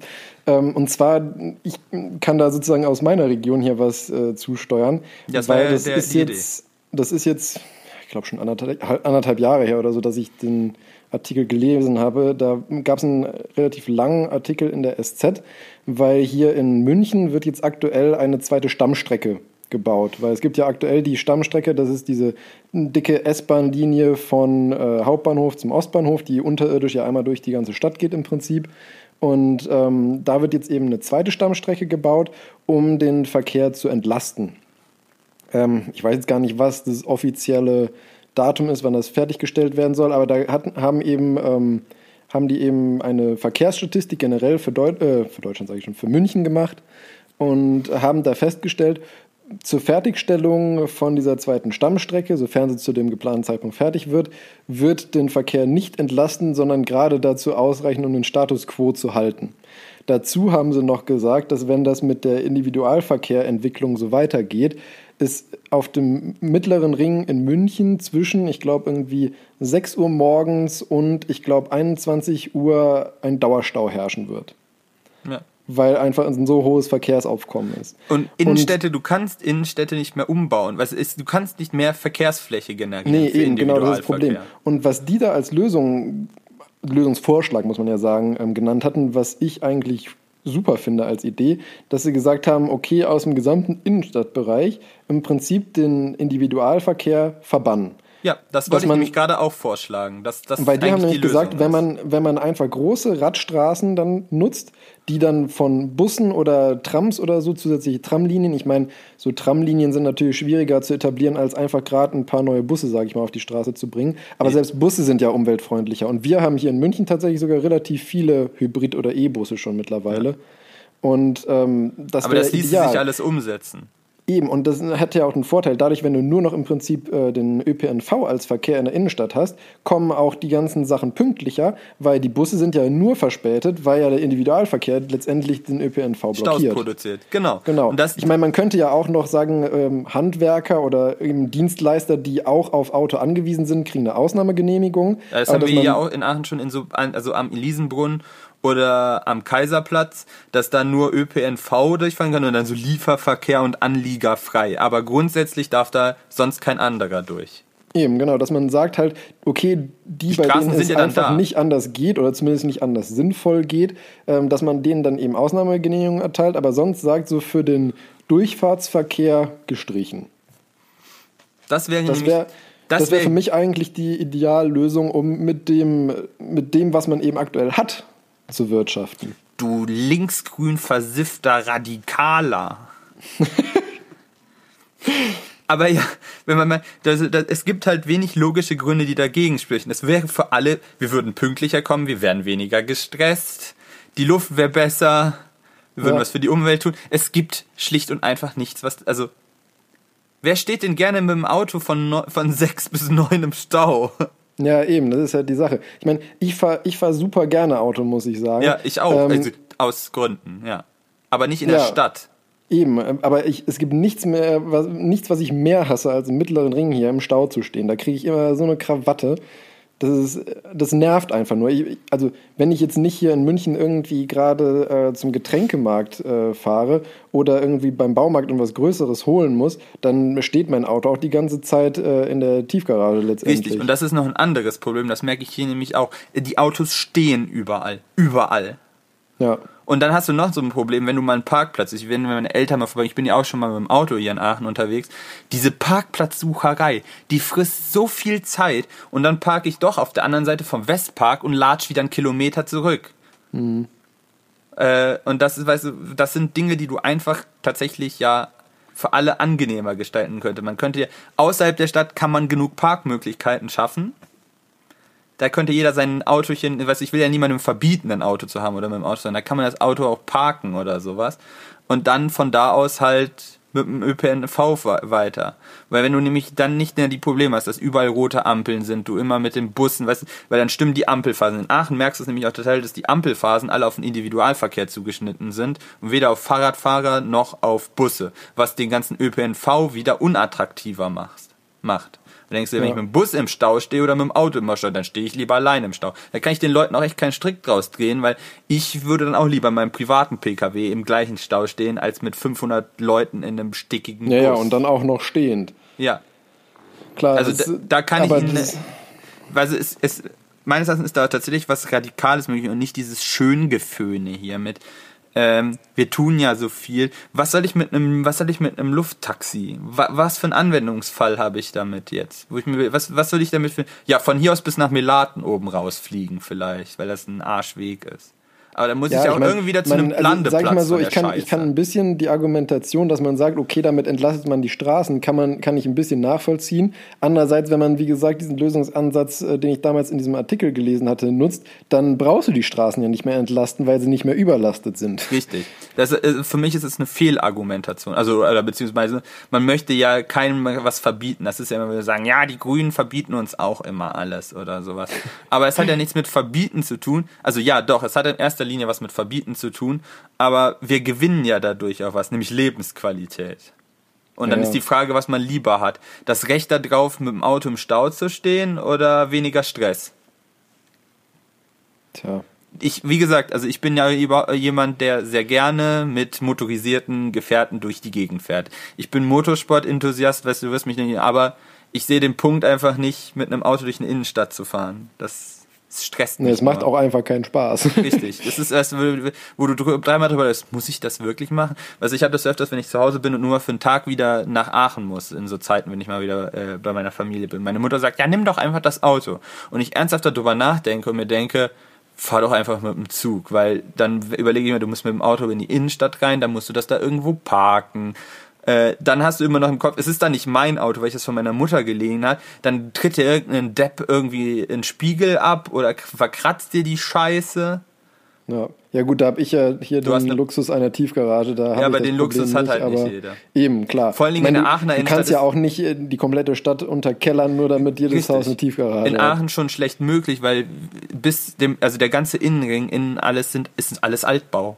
Da gibt's einfach, Ja. da, da gibt's keine Garagen. Du kannst da auch nichts drunter bauen. Wenn du willst auch Tiefgarage machst, kracht das Haus drüber ein. ja, ja, exakt. Das ist ein Problem. Mein altes Wohnhaus, wo ich jetzt, wo ich am Anfang vom Studium gewohnt habe, ist also die Fassade jetzt runtergekommen. War auch groß in der Zeitung. Bäm. Ach, wie schön. Ja, ähm, du willst hier, in Aachen willst du ja auch ganz- grundsätzlich, deshalb wären auch nur so Trambahnen was, weil U-Bahn willst du ja nicht bauen, weil sobald du mehr als einen halben Meter in den Boden hast, findest du irgendwelche römischen Mäuerchen. Ja, oder es passiert sowas wie mit dem Stadtarchiv in Köln. Ja, glaub, so weit wird's ja gar nicht kommen, weil keiner buddelt. oh Gott, okay. römische Mauern. ja, die müssen alle ausgegraben werden. Ja. Dann sind wir leider wieder, wir haben uns jetzt nur, wir haben nur ein bisschen gerantet. Auch hier rufe ich wieder aus, falls jemand sich dabei beteiligen möchte und irgendwelche anderen Ansichten hat, kann mir da gerne einen von Latz knallen. Also ich bin da auch, weißt du, ich, ich pachte ja nicht für mich, dass ich die richtige, aber das ist meine persönliche Meinung dazu. Mit ein bisschen technisch unter, hinterfüttert. Wir haben die Technik, es wäre alles möglich. Wir haben nur keinen Bock. Ja, das, das fasst eigentlich relativ gut zusammen. Wir möchten ungern aus unserer Komfortzone. Jetzt habe ich noch einen Goodie zum Abschluss. Bei uns am Institut für Kraftfahrzeuge ist jetzt auch ein neues Projekt in Kraft getreten worden. Das ist vom Land gefördert auch. Und das ist ein Zusammenschluss aus den Universitäten Aachen, Braunschweig, Darmstadt, München, Stuttgart, Ulm und Karlsruhe. Man achte darauf bitte auf München, Stuttgart, Karlsruhe und Aachen. Das heißt, die großen technischen Universitäten in Deutschland haben sich zusammengeschlossen äh, und haben vom Bundesministerium 26 Millionen bekommen. Und dann wird das auch noch vom Land gefördert, vom jeweiligen Land dann halt äh, für eben die Umsetzung von genau, das dieses Projekt heißt Unica Agil. Äh, und das sind genauso Projekte, ähm, über die du jetzt gerade gesprochen hast. Das heißt, das sind so kleine Büsschen tatsächlich, Elektrobüsschen, die autonom fahren, mit denen du halt quasi die Innenstadt Endauto, also nur, da, die funktionieren auch nur, wenn nur die unterwegs sind, weil die miteinander kommunizieren können und dann kannst du das Ganze effizienter planen, fährst mit denen durch die Gegend und verbindest die ganze Innenstadt. Und Ja. das ist halt so Konzeptentwicklung, Einzellösung, also dieser Zusammenschluss. Also manche Universitäten entwickeln Gesamtvorschläge, das heißt, wie müsste ein Stadt, städtisches Verkehrskonzept aussehen, damit das läuft.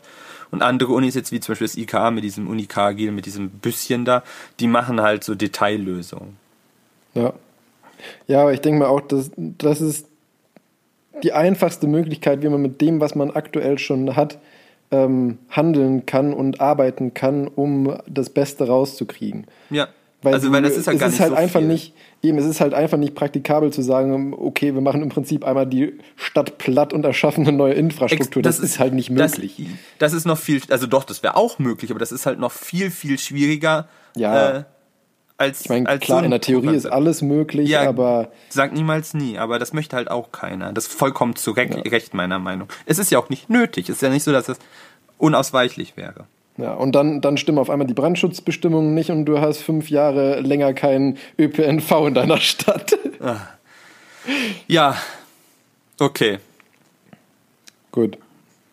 Du hast jetzt noch.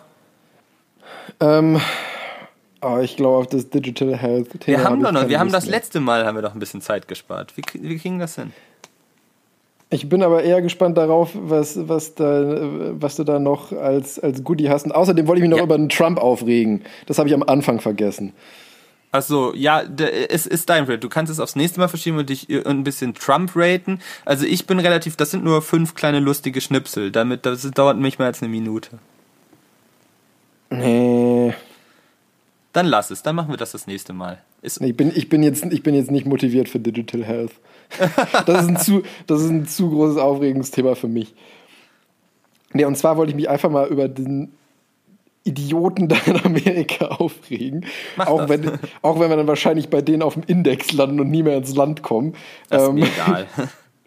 Aber ah, wenn ich das höre, was der so von sich gibt, da kann ich mir echt nur an den Kopf packen. Ne?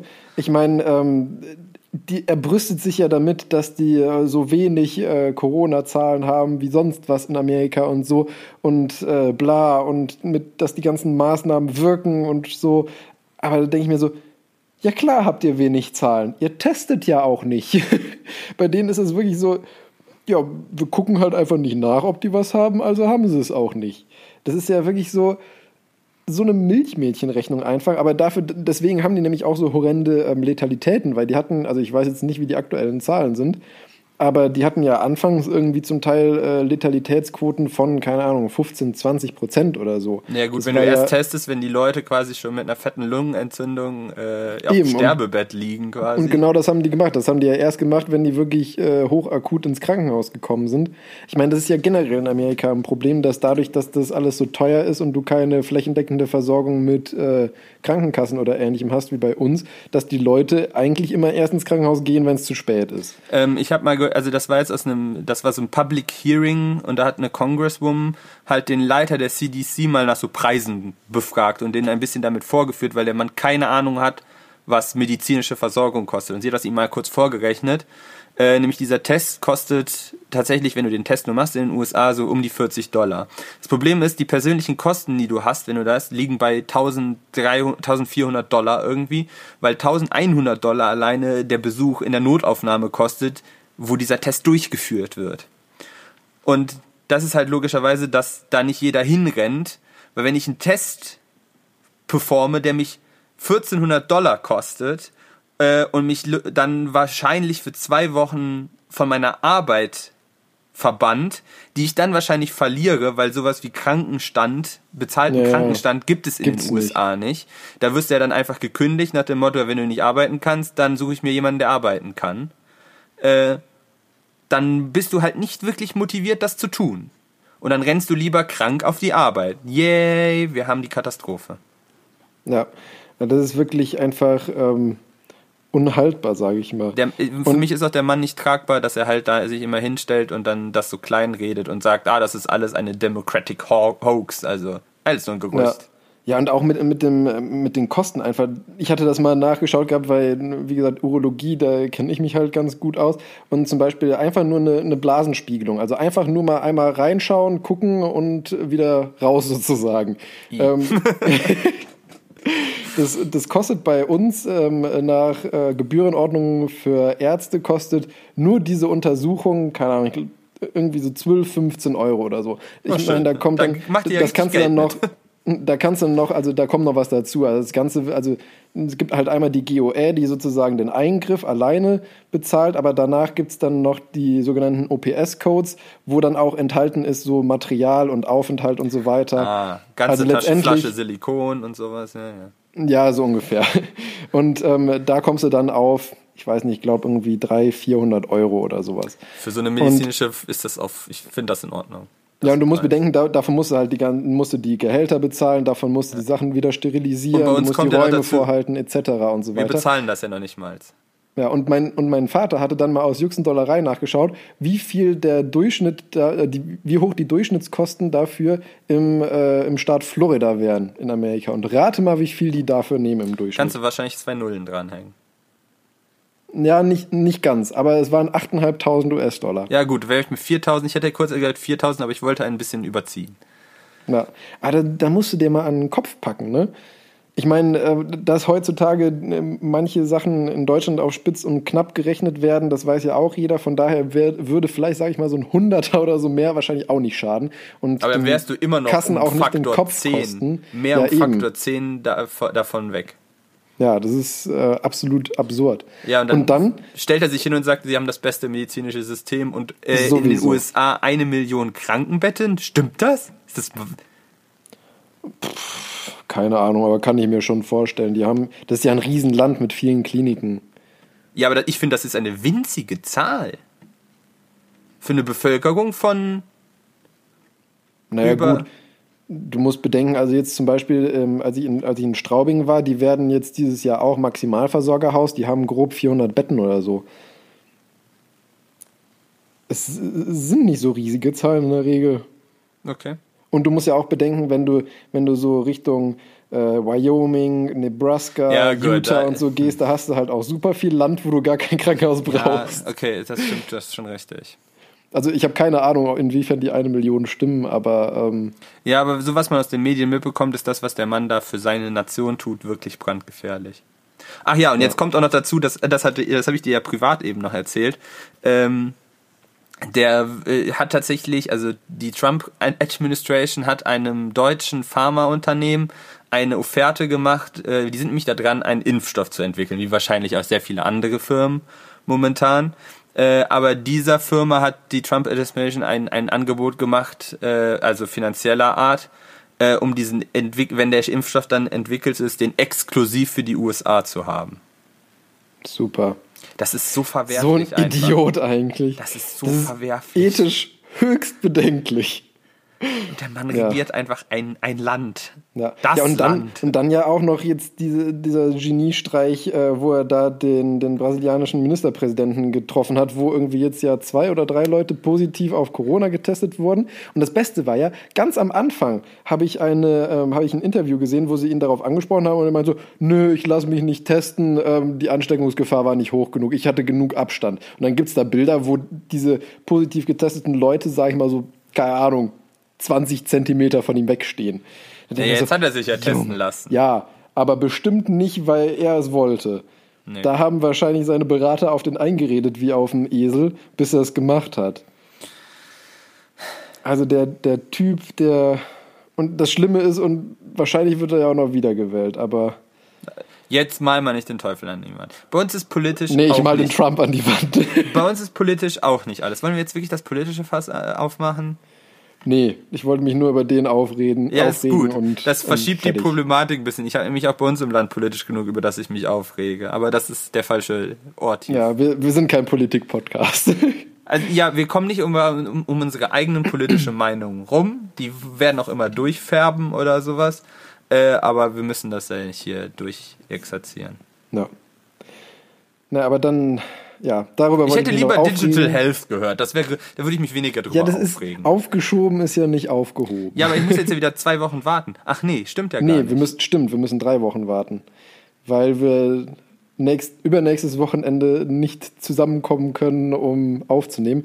Deswegen wird unsere nächste Folge nicht am 31. März rauskommen, wie es normalerweise mit dem Zwei-Wochen-Rhythmus wäre, sondern stattdessen am 7. April. Krass. Krass. Naja, mehr, Also mehr, Zeit, ein, eine eine Woche mehr. mehr Zeit, eine ordentliche Folge vorzubereiten. Und nicht hier Ja, nicht, nicht, so. ein, nicht so ein Quatsch wie sonst immer, ne? ja. Wir, wir bemühen uns. Dann, Ja. dann gib doch mal noch dein, dein Gutzi zum Besten, was du da noch vorbereitet Ja, hast. dann fangen wir an, lang, langsam diese Folge zu schließen. Und so habe ich was, eigentlich was Lustiges gefunden. Also wir leben ja, also das Problem, äh, was ich, was ich so generell ist, man sagt ja immer, wir leben in einer Leistungsgesellschaft. Das heißt, wir werden immer so zu Höchstleistungen getrieben. Ähm, und quasi der, der Mensch äh, kann nicht mehr Mensch sein, sondern es geht immer nur so, also es fängt jetzt schon an so, erst Schule, Abitur, du brauchst gute Noten, dann Uni, da ist auch immer nur Leistungsdruck.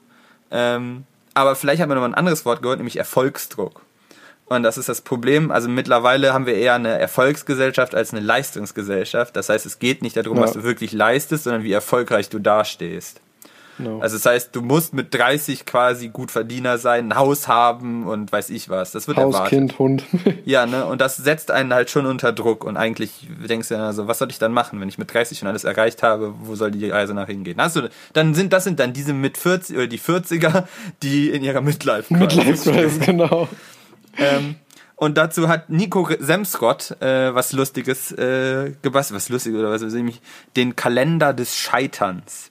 Oh, wie Äh, schön. und zwar mit dem Zitat, um das Scheitern zu normalisieren und ihm den Schrecken zu nehmen. Weil Scheitern ist ja bei uns mittlerweile eigentlich durchweg negativ. Wer Scheitern ist, ist ein Versager quasi. Ähm, aber das, da gibt sich mittlerweile auch, weil die RWT auch das Problem erkannt hat, sein, die Mühe äh, und tatsächlich bietet da auch Programme an, gerade eben, weil auch sehr viel äh, eben für Startups getan wird, aber die meisten Startups schaffen es halt nicht. Das heißt, wie gehst du mit dem scheitern und wie gehst du damit um, dass du die Uni nicht geschafft hast oder durch Prüfung gefallen ist? Das ist tatsächlich ein imminentes Problem äh, und ich fand das eigentlich einen sehr humoristischen Wert, damit umzugehen und quasi sich mal vor Augen zu führen, was Scheitern eigentlich heißt und dass es nicht zwangsläufig immer was, also dass es auch lustig sein kann, so ein bisschen. Das ist ein Kalender, so ein Abreißkalender für jeden Tag, kannst du dir quasi jeden Tag so einen Spruch anlegen, kann man auch kaufen, nämlich äh, bei Nico, jetzt mache ich doch Werbung, aber gut, das ist in Ordnung, bei Nico Semsrott auf der Seite, nämlich äh, die heißt kannst du dir schenken.com.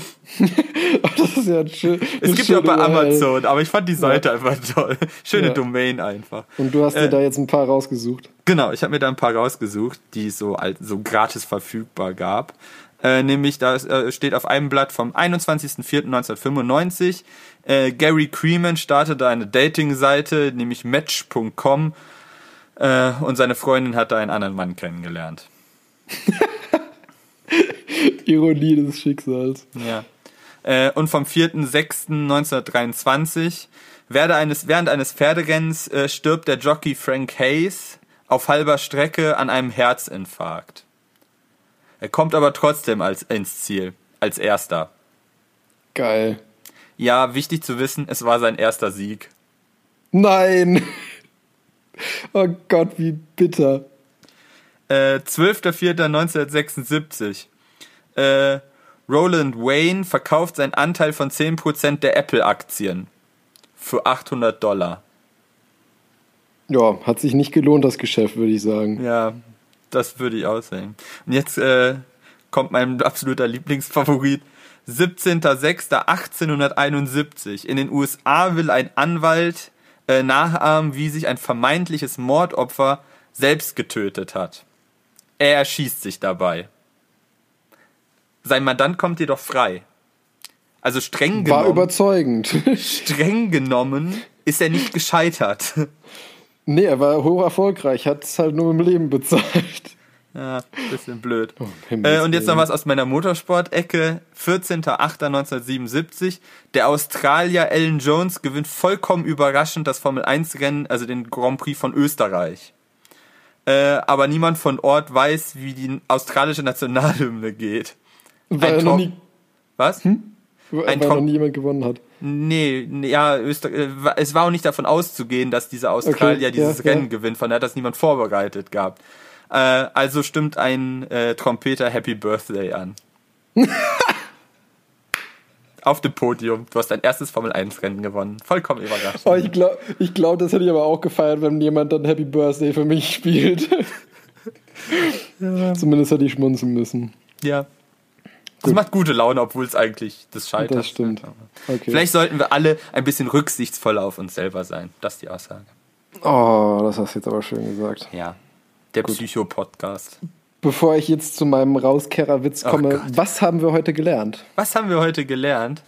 Trump ist Oh, das muss ich rauspiepen, glaube ich.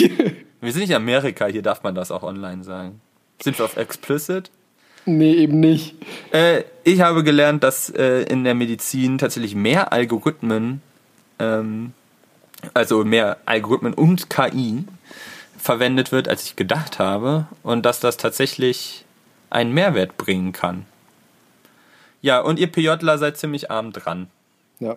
Übrigens, äh, Werbung in eigener Sache, wer sich dafür interessiert und was Gutes tun muss, es gibt äh, den Hashtag FairesPJ. Da gibt es immer wieder Petitionen und so weiter und die setzen sich auch dafür ein. Musste ich jetzt einfach mal loswerden, dafür Werbung zu machen. Ja, ja. Ja. Ähm, und was habe ich gelernt? Ähm, Man kann deine se- Shownotes gucken. ähm, man, man kann sehr viele Fotos äh, vom Meer machen und weiß hinterher, dass das Plastik größer ist als vorher. Nein, ähm, Schön, dass das bei dir hängen geblieben ist. nee, letztendlich, ähm, das Plastik in unseren Meeren ist ein großes Problem. Ähm, Ein großes Problem in ein Anführungszeichen. großes Problem, genau. Ähm, für diesen Ocean Cleanup-Mechanismus mit diesem U macht es wahrscheinlich erstmal Sinn, wenn man schon nur die großen Teile rausholt, zumindest aus dem Pazifik. Und in Kombination dann mit Methoden, um einfach den Nachfluss an Plastik zu reduzieren, kann man da, glaube ich, äh, gute Dinge bewirken. Ja. Und in der Diskussion haben wir festgestellt, dass wir einer Meinung sind und dass wir einfach mehr ÖPNV brauchen, weniger Individualverkehr in den Städten. Das fasst es ganz gut zusammen. Ja, gut. Dann komme ich zu meinem Witz. Yay! Also, drei Chirurgen unterhalten sich auf einem Fachkongress. Sagt der erste, ich bin der beste Chirurg in Deutschland. Ein Konzertpianist der Elbphilharmonie verlor acht Finger bei einem Unfall. Ich habe sie wieder angenäht und morgen gibt er ein Privatkonzert beim Bundespräsidenten. Sagt der zweite Chirurg aus China, das ist doch gar nichts. Ein junger Turner verlor bei einem Unfall beide Beine und einen Arm. Ich habe sie wieder angenäht und ein Jahr später hat er die Goldmedaille bei den Olympischen Spielen gewonnen.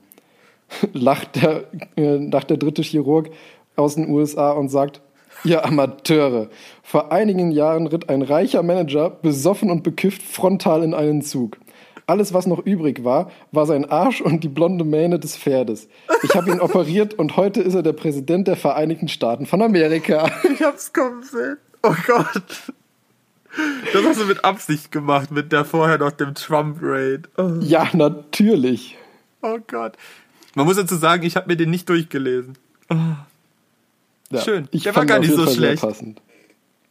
Gut, Ja, dann würde ich sagen, war es wieder für diese Folge. Und wir hören uns in drei Wochen wieder. Wir Drei. hören uns in drei Wochen. Mach es gut, halt die Bis Ohren steif. Bis dann. Ciao. Tschüss.